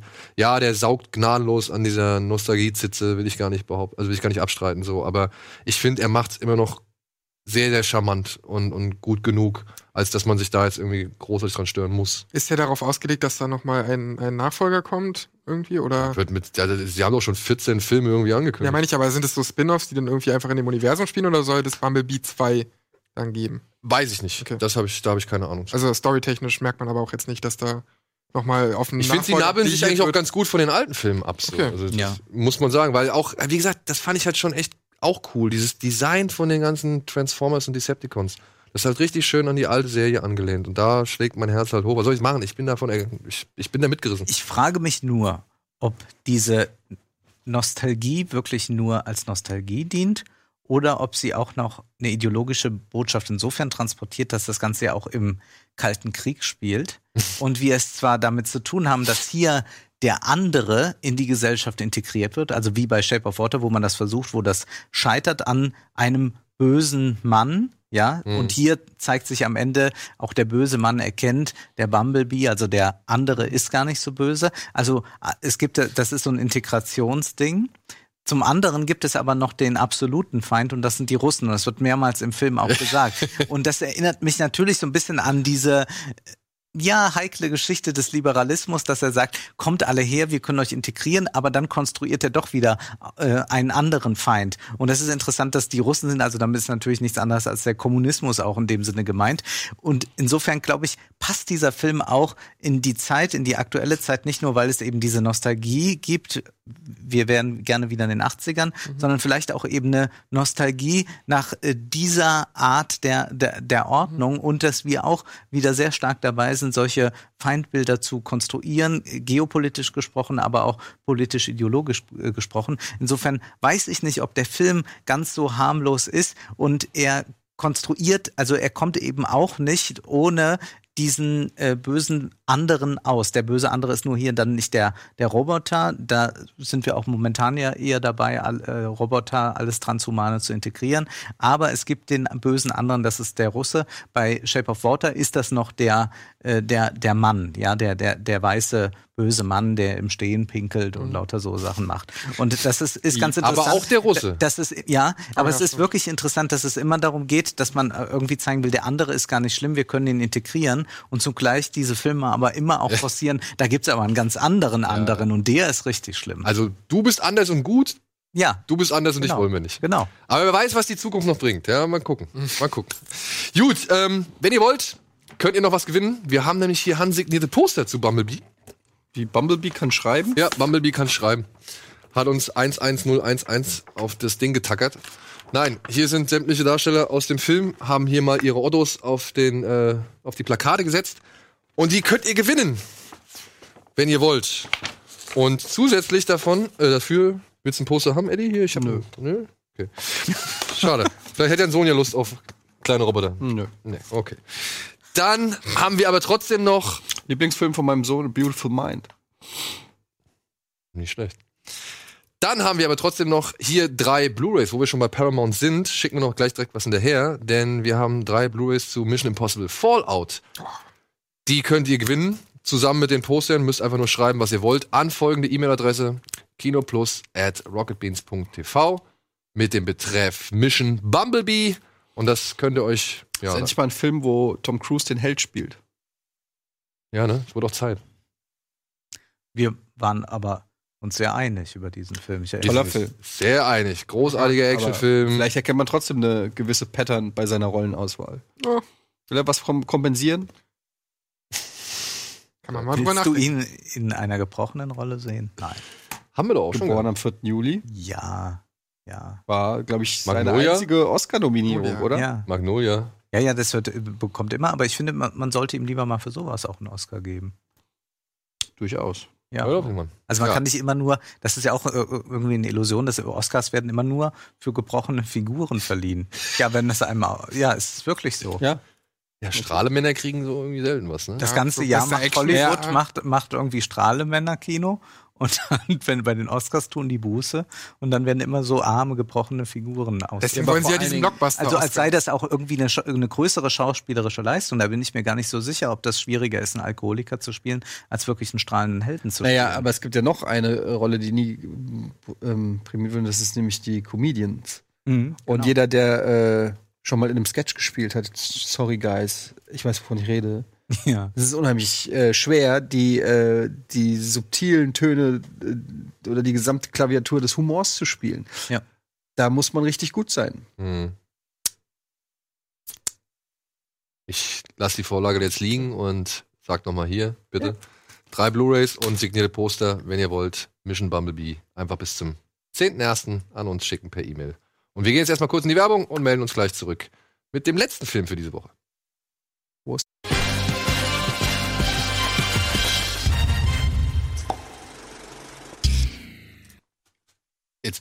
Entschuldigung, jetzt hast du mich vollkommen verwirrt. Herzlich willkommen zurück zur aktuellen Ausgabe Kino Plus. Hallo. Wen hat Rudi Völler angefasst? Äh, diese Reporterin beim Interview hat er ja hier irgendwie hat er so gemacht, ja, sie haben doch eh nicht so viel Ahnung vom Fußball, hat er gesagt. Zu einer Reporterin. Okay. Anderer Schnack. Kennst du das? Ja. Okay, kenne ich nicht. Du hast ein bisschen Brötchenkrümel auf dem Pullover. Nimm dir. Ist lecker. So, kommen wir zurück zum letzten Film für diese Woche. Und das ist Aquaman. Der nun neueste Film aus dem DC-Universum, Filmuniversum.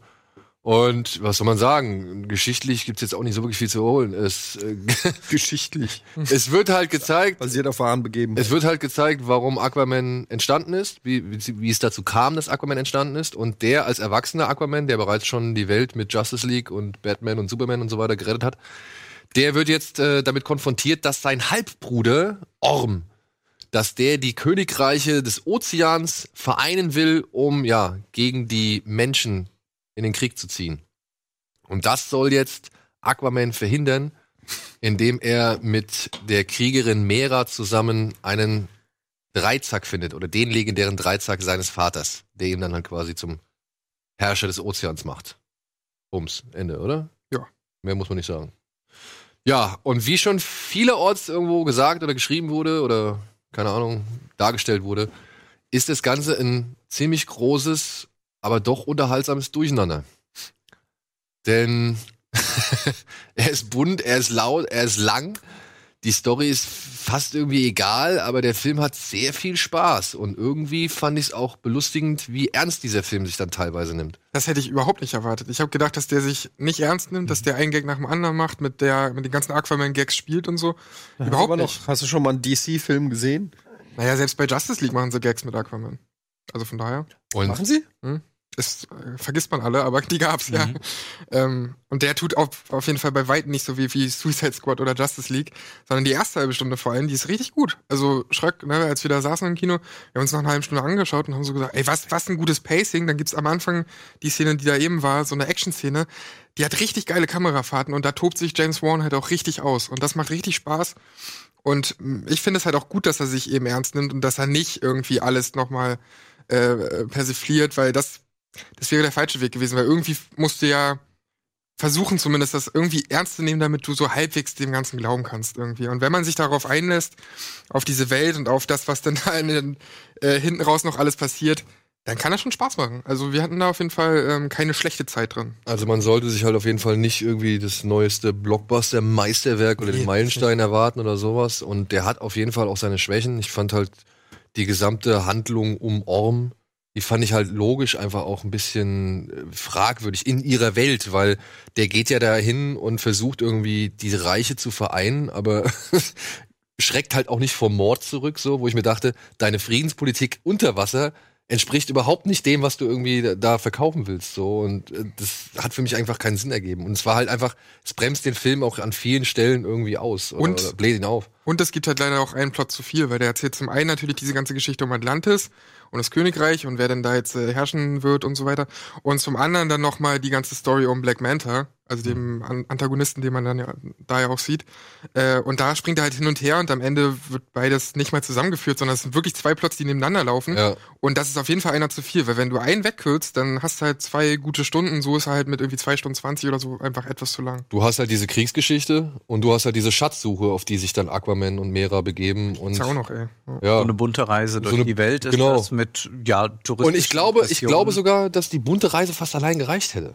Ja, ja. Aber das ist ein bisschen abenteuerlich glaube- dann. War es nicht auch so, dass man ein bisschen erlöst ist, dass man mal wieder knallige Farben gesehen hat. Also so ging mir das, dass ich ganz froh war über äh, diese Farbgebung in dem Film, die ja äh, bei äh, vielen äh, DC, Ja. aber auch bei Marvel-Produktionen zum Teil ja so grausam ist, dieses komische Blau-Grau, mit dem man da äh, zugeschmiert wird. Und dass das jetzt hier mal anders war. Also ich fand diese äh, Farbgebung ganz schön und konnte da dann auch über äh, die vielen, vielen Schwächen des Plots hinwegsehen, äh, konnte mir das ansehen, würde aber auch sagen, dass eben die Geschichte hinten und vorne nicht richtig funktioniert, äh, an sich interessant wäre. Also gerade diese Grenze Land und Meer, die da verhandelt wird, ist ja ein uraltes Thema, ein äh, politisches Thema. Im Übrigen gibt ein ganz schönes Buch äh, Land und Meer von Karl Schmidt oder äh, der französische Theoretiker Paul Virilio hat gesagt, also das ist eigentlich die letzte Grenze, die wir haben, eben die zwischen Land und Meer, also die Küste als letzte Grenze.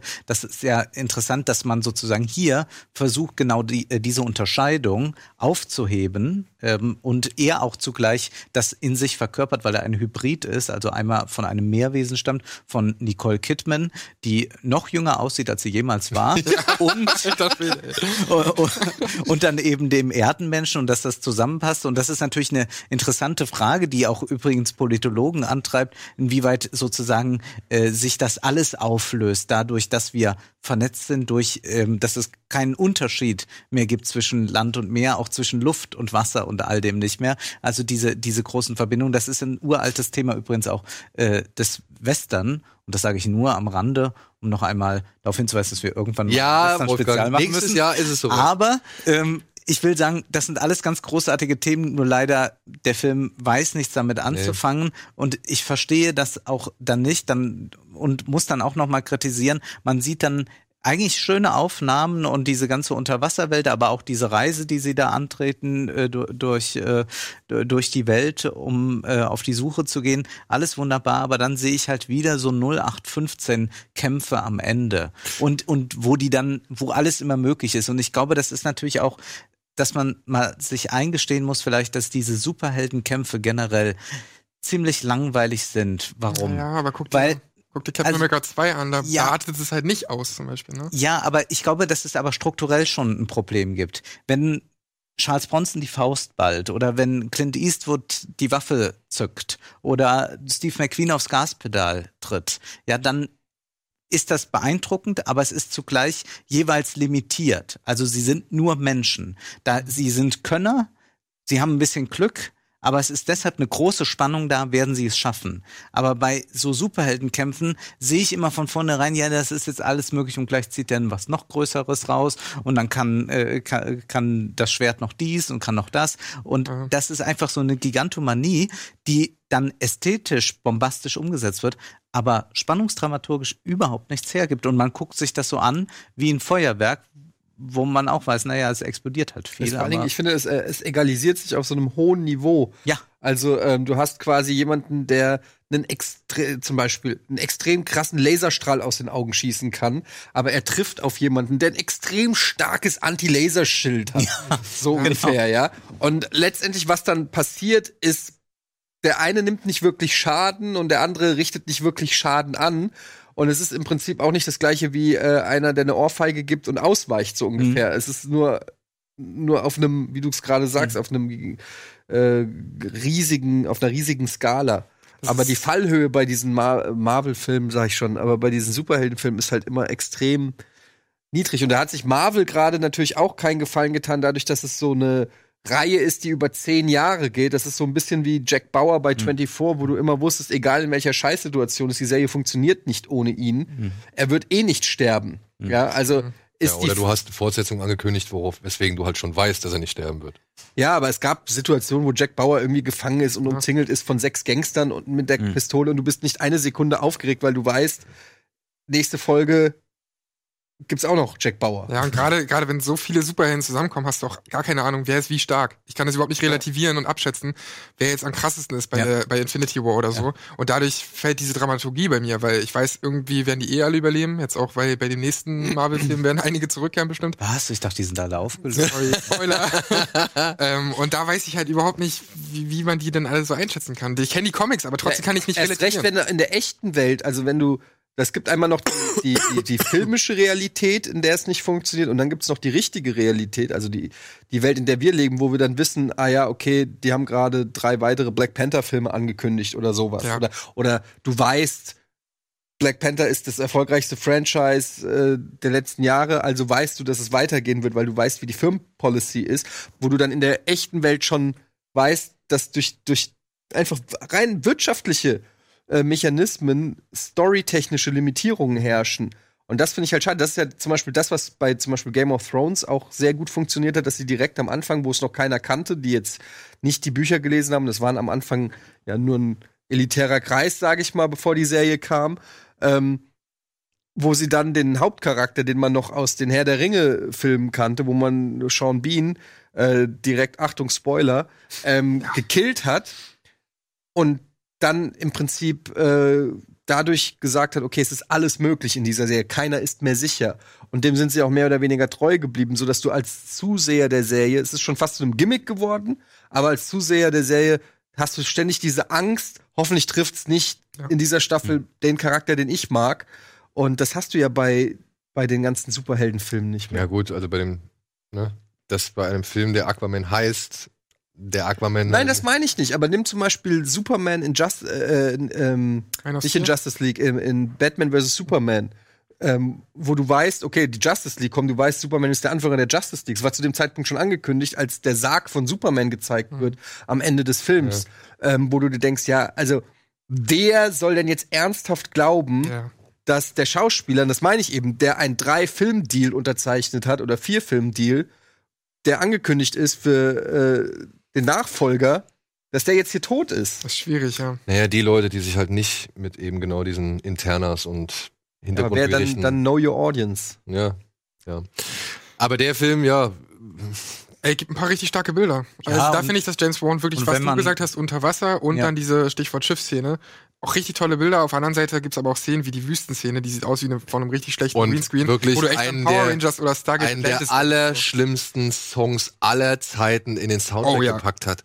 Also dieser Pitbull-Remix von Totos Afrika ist mit das Schlimmste, was ich dieses Jahr im Kino gehört habe. Der war wirklich ganz, ganz furchtbar. Ganz übel. Aber ich muss auch sagen, ich fand die, die Szene auf Sizilien, diese ganze Action-Szene mit Black Manta, die fand ich echt stark. Das, was halt echt ist. Also, Ja. naja, zumindest echtes Setting. Das fand ich eine echt schöne Action-Szene. Es war mal ein bisschen was anderes versucht und es hatte Wucht und es hatte irgendwie, man hat irgendwie den, die Wucht auch spüren können so. Und ja, ey, Jason Momoa hat halt Spaß, ne? Also der, Ja, und wer Ariel liebt, wird diesen Film mögen. stimmt, stimmt, stimmt. Also, er ist nicht die Katastrophe, die man vielleicht irgendwie gedacht hat. Er entspricht auch nicht mehr diesem ganzen Meme-Potenzial, was die bisherige Aquaman-Figur irgendwie geboten hat. Aber klar, der hat halt seine Story, die eigentlich relativ egal ist, genauso wie Figuren, die relativ egal sind und die nicht so ganz rund laufen.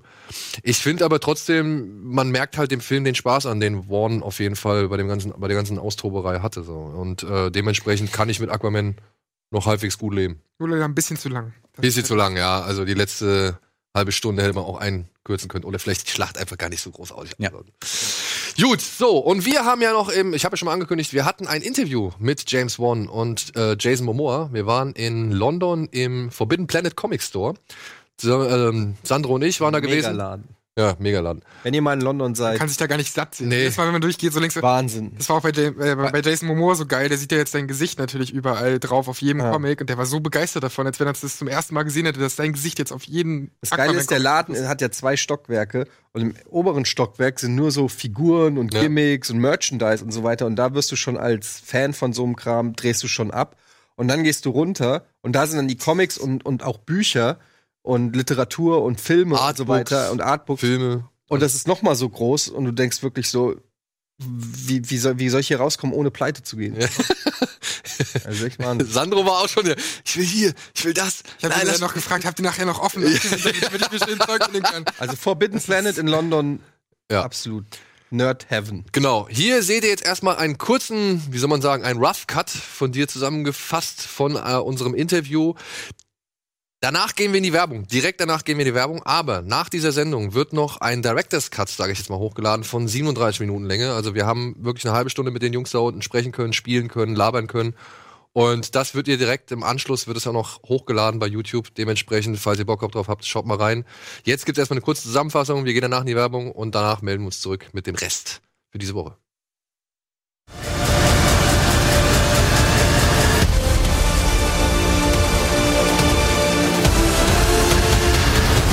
Und damit sage ich einen wunderschönen guten Tag. Hallo da draußen. Herzlich willkommen zu einer weiteren Spezialgelegenheit hier bei Kino Plus. Ich sitze hier mit der absolut liebreizenden Vanessa von Movie Maniacs.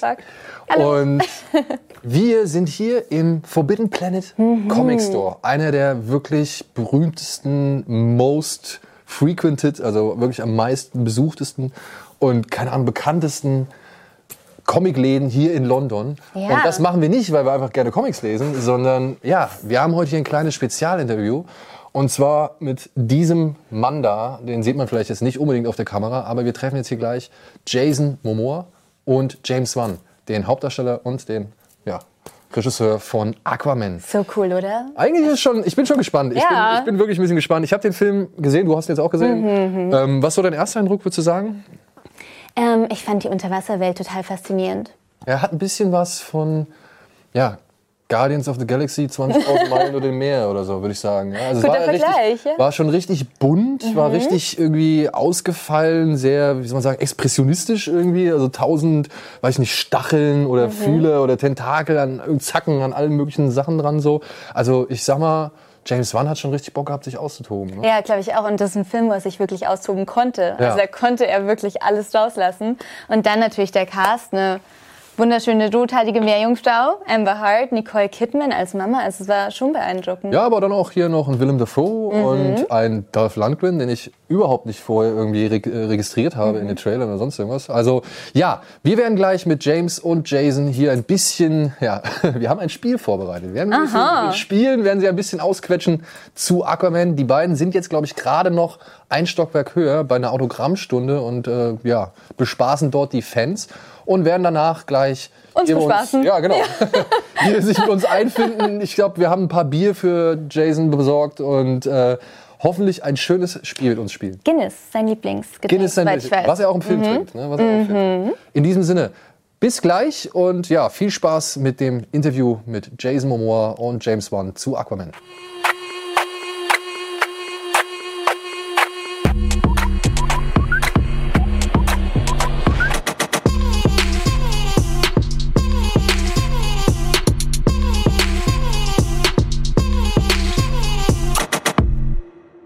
Then I would say, welcome. Thank you very much. Hello, James. Hello, Jason. Thanks for having us. Thanks for being here and having a yeah small chat with us and talking in, about in the basement of a comic book store. How cool is this?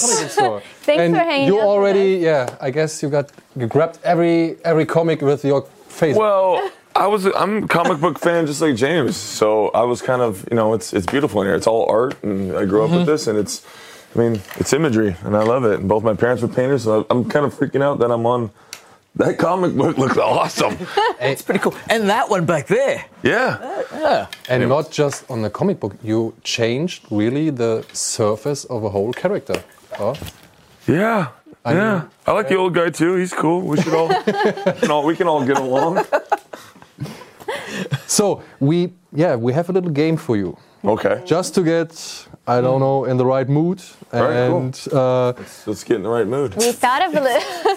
oh yes. okay. hey this is There also part of the game James loves games. Here we go. Cool. So Sure, why we not? thought of a little Never Have I Ever Aquaman special. So I'm going to give each one of you one of these signs, which Okay. says Never and I have, obviously. And we have some questions here. and we're really excited for your That'd be fun. And I mean, since you have Guinness, if you like want to have a sip, it's a, it's an American party game usually, right? Never have I ever. It is So- a drinking game. Yes. I never play that. Those are tri- tricks are for you, kids. you, don't, you don't need to play the game to drink. you really never played that game. I've never played this game. Oh, wow. I'm a well, year old man. I've never played exciting. this game. so you can you can choose uh, if you want to drink if you show never or have huh? I have, yeah, I guess so. what's Okay. it's up to you to decide Well, let's do it. Let's do it. Let's see what it is. okay um, ladies first please Okay, I'm, I'll have my first question. Never have I ever stolen something from the Aquaman set.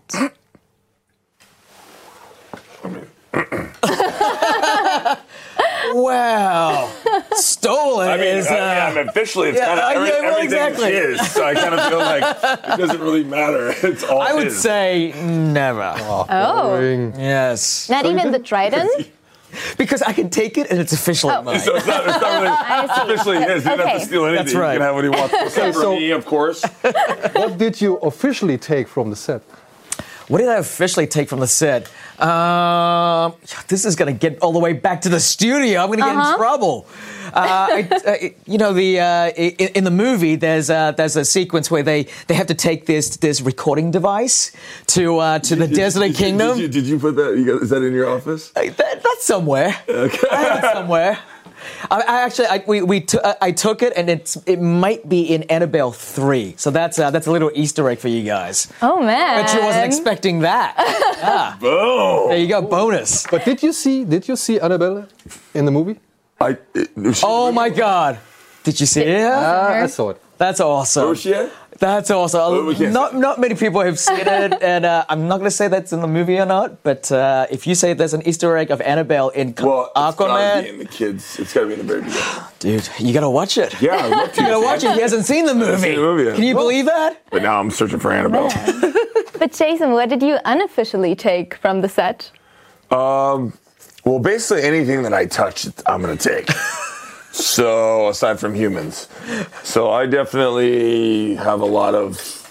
I have a lot of tridents because I, I put it like if I break it, it's mine. then I give it to the children and really cool. I do great things with it. And you know what? He did. He broke a lot of tridents. I'm not. I'm a good thief. Like I'm not like a bad like Robin. Like a Robin Hood. Yeah, right. He breaks it and he gives it to the steal it, kids. but I give it to some some some kids who really would love it. I recognize some harsher, some harsher scenes and some, I would say, violence, which is not the typical PG-13 violence. I would say. Yeah. Have there been scenes which are, which was too hard for the movie? Um, no, no, not necessarily. Um, everything about you know the violence and this is you know it's classic comic book violence, right? It's and our and our movie leans so heavy into the fantasy aspect of it. I mean, you know, it's like it's monstrous sea creatures and uh, and, and mer people and and so you know so you know you don't really. Um, it, it- it's not as harsh. And, and yes, there's a lot of sort of um, quote unquote guns in the film, but I try to even downplay the guns and, and, and making a point that the guns in my movie, in this film, are actually just like kind of like water pistols. You know, it's, it's Atlantean technology and, and it fires lasers from Super it. But, uh, soakers. it's, yeah, it's, it's, that's essentially what it is. And so, uh, so you kind of, you know, I, I think it is a movie for the whole family. Um, it's fun moments. It's got really kind of cool, colorful, vibrant, magical sort of um, scenes throughout the film. And yes, it has kind of, you know, scary moment. You, you, you can take the That's boy out good, of yeah, horror, yeah. but you can't take the horror out of the boy, in my case. But uh, so there's moments of that. But I think it, this movie has a lot of flavor to it. And I think, uh, I think, you know, very much being inspired by the comic book. Um, you know, it has so many different visuals and, and, and looks to it. And I think, you know, I, for me, there's no other version of Aquaman that I would have made. You know, this is the one. Then I have a question. Never ever have I ever I've put my paper down already. switched off, switched off a movie because I'm scared. Oh. Uh, I have been scared by movies, but uh, I can't stand horror films. No. No, I'm a wuss. here's a chicken. I'm a, I'm a chicken, a big chicken. I am. chicken. I don't like horror films, man. I think it's when I was young. My mom told me not to watch something, and I watched it, and it Poltergeist scared the the jeebies out of me. And then I watched it, which is like laughable, but I was young, and I can't stand clowns. If there's a clown in this room, I'm gonna knock it out. I can't stand it. It was, it was, you know, my skateboard one time went down a drain. I was like, That's it. I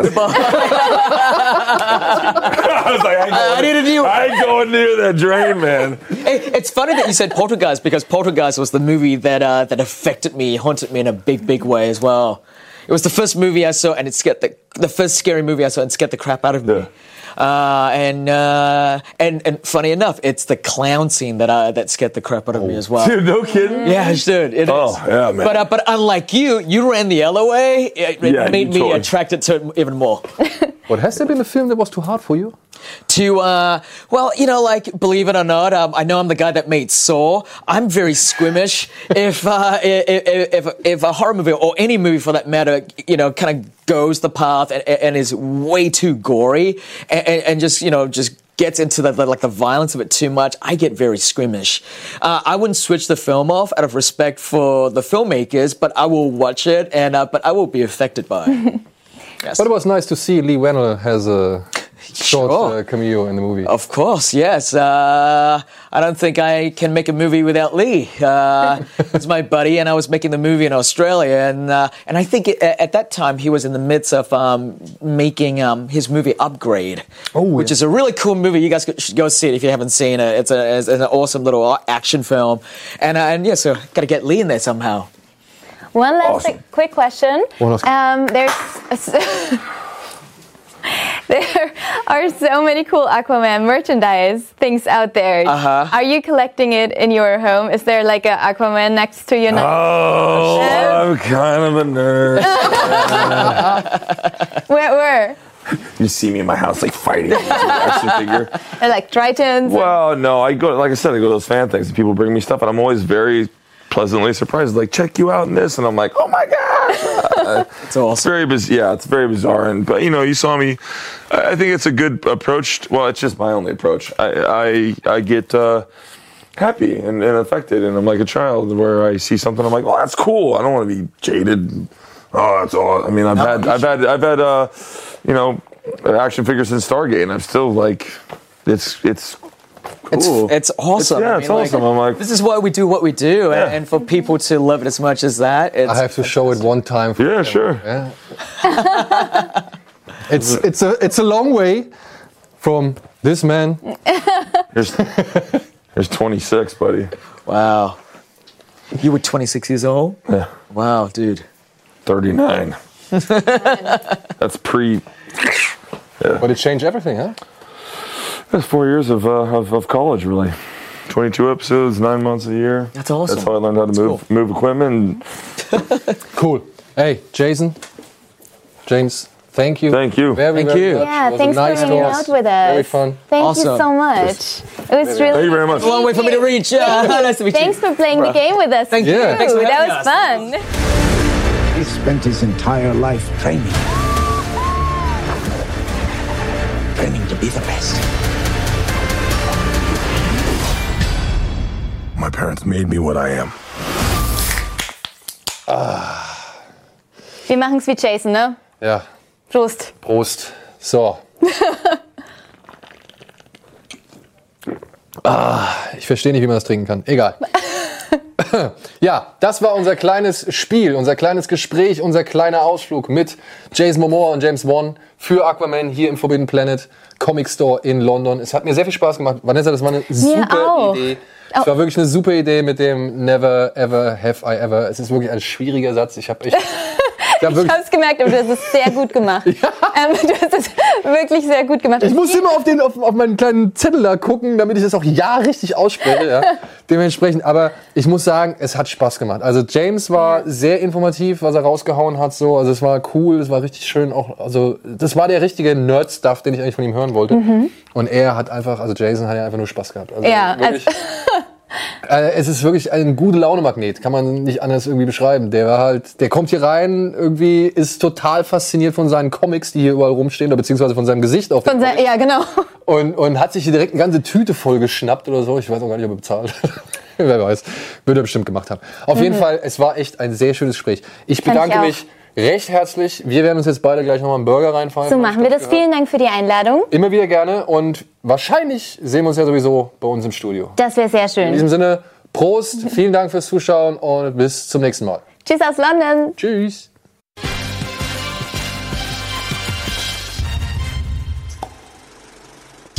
So, willkommen zurück zur aktuellen Ausgabe Kino Plus, zur letzten Folge vor Weihnachten. Und ja, mit auch gar nicht mehr so viele Minuten auf der Uhr, wenn ich das richtig verstanden habe. Deswegen, Wolfgang, schnell nochmal. Du musst noch schnell zwei Filme ans äh, Publikum richten, die sie sich anschauen sollen. Unbedingt sollte man sich äh, Glücklich wie Lazaro ansehen von Alice Rohrwacher. Ein ganz großartiger italienischer Film mit einem ja sehr poetischen Plakat und so poetisch ist auch dieser Film.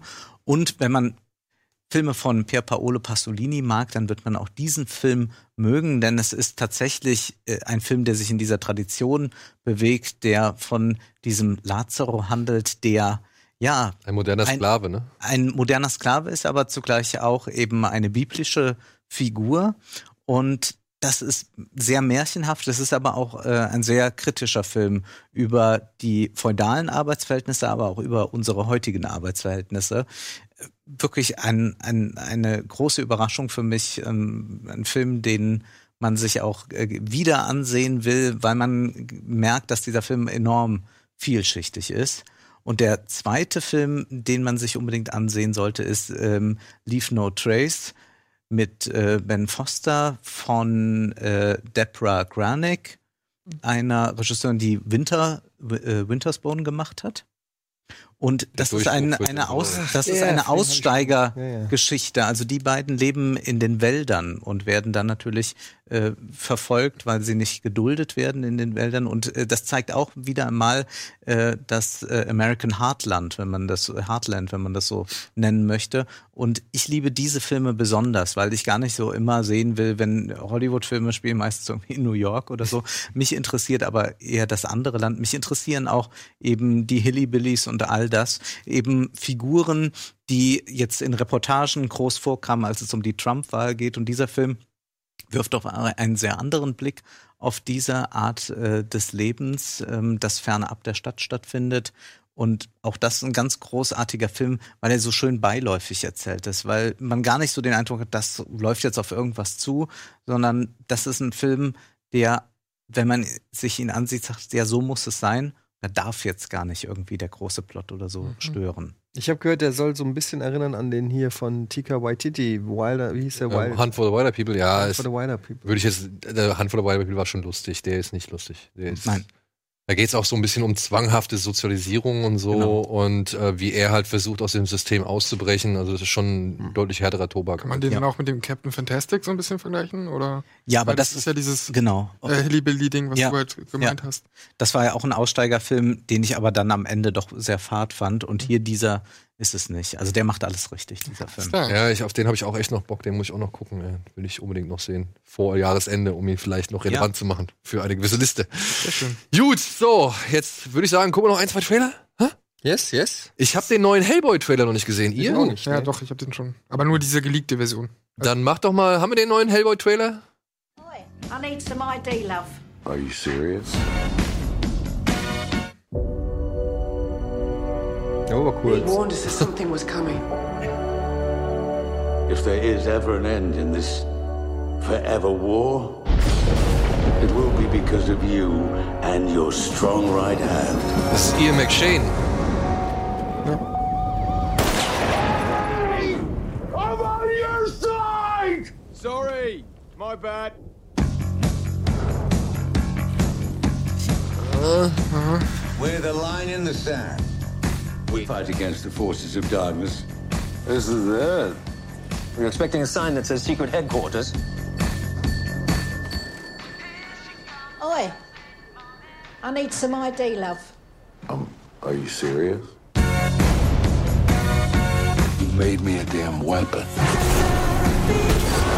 I just wanted to help you become the best you. Some dads get their kids Legos. How we got to be saving the world or something? Does it do anything special? Yeah. It smashes things real good.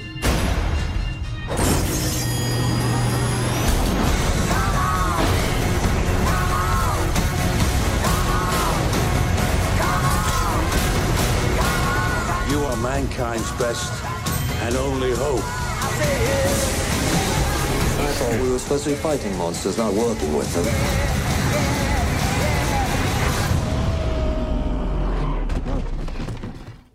Who you calling monster, pal? You look in the mirror recently?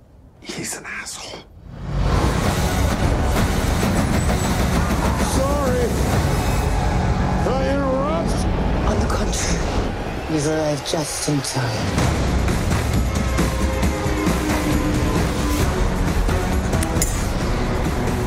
Gut, dass sie den in Rated R durchziehen, aber ich finde, der Humor ist irgendwie nicht so passend. Und dieses, ähm, weiß nicht, was wollen sie da bezwecken? Guardians oder so, mit diesem Soundtrack auch? Finde ich irgendwie passt gar nicht zusammen. Also, Fällt mir überhaupt nicht. mir muss ich muss auch sagen, finde ich jetzt nicht so. Also ich bin ein riesengroßer Fan der anderen beiden Hellboy-Filme und alles, diese Greifbarkeit, die die anderen beiden Hellboy-Filme noch hatten, durch eben diese ganzen Monster, die halt handgemacht waren und so, die geht ja hier vollkommen verloren. Ja, also mir ist schon klar, dass, glaube ich, das sowieso nicht rankommen wird an der Taurus-Vision. Glaube ich, das darf man nicht erwarten, aber ähm, das, wie du sagst, das ist nicht glaubhaft, nicht greifbar, diese Welt, die da gezeigt Von dem Regisseur, der The Descent gemacht hat. Dean Marshall, ja.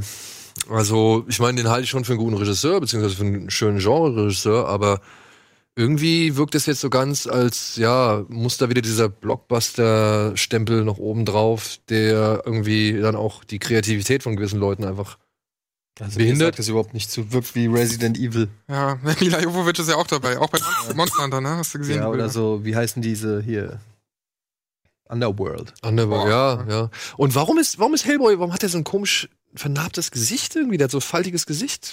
Aber das ist schon, nicht ein. das ist schon komplett eine eigene Vision, ne? Zum Beispiel dieser Fisch-Dude von, von Ja, Shape ja. of Water quasi, der ist nicht mehr dabei und so. Also es Ja. ist schon irgendwie eine andere Hellboy-Geschichte. Können wir noch einen gucken, Regie, oder was ist los?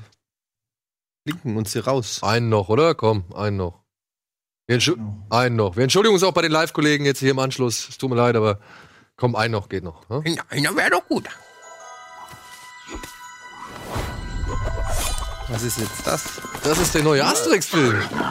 Da denke ich mir, wird ja mal Zeit, dass der so gemacht wird. Ist ja schon gemacht worden. Ja? Ja. Gibt schon einen, der so aussieht? Ja. Ja? Ja. Das zweite oder was? Ja. Sein, der das geheime Rezept des Zaubertranks kennt. Was? Gibt's auf Amazon. Für diese Real, äh, Realverfilmung finde ich irgendwie Quatsch. Was? Das ist eine Katastrophe, Obelix. Schrecklich! Wer weiß, was passiert, wenn der Zaubertrank in falsche Hände gerät. Miraculix? Oh, der Seher. Der Seher, ja. Habt Auf Amazon sowas wie eine Liste, Gibt es hier Asterix in die Stadt der Götter. Mhm. Muss ich Nicht im angucken. Kopf, aber Zettelchen. Zettelchen? Mit Namen drauf. Mit Namen? Alphabetisch sortiert. Das hier sind die Obernollen. Die sind noch nicht mal in der Lage, eine Zwiebelsuppe zu kochen. Die hier sind zwar schlecht, kriegen es am Ende aber immer noch irgendwie hin. Man nennt mich Magnetix. Das hier sind die Guten. Aber sag mal, das sieht doch aus wie ein altes Nintendo-Spiel. Inwiefern? Ich weiß nicht. Sieht doch gut aus. Nein. Nee? Ich will die alten Zeichentrickfilme wieder. Die brauchst du nur Sat 1 Da musst du, ja, da musst du Sat 1 oder Sat 1 Gold anmachen. Ja, aber die sind doch gut. Ja, aber die haben wir halt jetzt auch alle 80.000 Mal gesehen. Also, naja, aber äh, Wolfgang will die ja neu. Also, Nee, eigentlich dass die so gemacht werden oder nicht. Belassen wir es Mit neuen- dabei. Achso, okay. okay. Also, dabei. ja, ich finde, es sieht schon an einer zeitgemäßen Umsetzung aus. Sieht auf jeden Fall besser aus als Benjamin Blümchen. Es gibt so viele Animationsstile, die ich überhaupt nicht ansprechend finde. Da finde ich das eigentlich. Die sehen doch wirklich aus wie in den Comics. Das ist gut. Also ich erkenne die wieder. Wenn du als Druide Wie hieß der Verleinix, ne? Hier ist der Fisch von. Und hier haben wir ja unser Dickerchen. Jetzt hat's dir wohl die Sprache verschlagen. Dann pass mal auf, du kleiner Feigling. Oh, die Wirkung ist vorbei. Tja, das ist schade, aber nicht zu ändern. Also nichts für ungut. Bud Spencer Hommage, oder was? Ja, klar, warum nicht? Warum nicht? So, dann bleibt mir nicht mehr viel anderes zu sagen als vielen Dank, Wolfgang, für deinen heutigen wirklich langen Tag hier bei uns. Oder? Es, ja, aber es war mir eine Freude. Man hängt ja auch einfach an deinen Lippen. Das ist wirklich immer, wieder schön. Ja. Das ist wirklich, ähm, man hört gerne zu. Wo verbringst du Weihnachten? Zu Hause bei den Eltern. Ja. Und dann muss ich noch ein paar Filme gucken und äh, freue mich dann aufs neue Jahr, das hoffentlich dann ein bisschen besser wird, gerade so was die das mittlere Segment Ja, anbelangt. das Ja, mittlere Segment. Also wir haben sehr viel ganz grässliches gesehen, paar sehr gute, aber ich hätte mal gerne irgendwie so im mittleren Segment erträgliches. Amüsantes vielleicht sogar, wenn ich so hoffnungsfroh schließen darf. Kommt neuer Tarantino und neuer Star Wars nächstes Jahr. Ist, ist, Once Upon in Hollywood? Nächstes Jahr? Nächstes Jahr, ja. Uiuiuiui. Das ist ja schon mal viel versprochen. Disney hat Das- irgendwie 13 Blockbuster oder so nächstes Jahr, ist unfassbar. Na gut, dann sind wir gespannt. Vielen Dank, Sandro. Vielen Dank, Eddie. Dich sehe ich ja morgen nochmal für unser Jahresend-Special, das wir hier auch noch aufzeichnen werden. Das seht ihr dann am 29. Dezember. Am Samstag seht ihr nochmal ein Festival-Special. Und ansonsten, ja, wünsche euch noch frohe Weihnachten und das neue Jahr überlasse ich dann der Endfolge. Was war das? Nix. Grumpy. Grumpy, okay. Bitte. wow. Ja, komm, kriegen wir es hin? Ja, fast. In diesem Sinne, liebe Freunde, vielen Dank fürs Zuschauen. Geht ins Kino, schaut Serien, schaut RBTV und wir sehen uns ja am Samstag spätestens wieder oder am 29.12. Und wenn ihr Bock habt. Kann einfach gibt- nicht Tschüss sagen. Nee, ich kann nicht einfach Tschüss sagen. Wenn ihr Bock habt, gibt's noch das äh, lange Interview mit Jason Momoa und James Wan hier im Anschluss auf YouTube. Bis dahin. Tschö. Tschüss.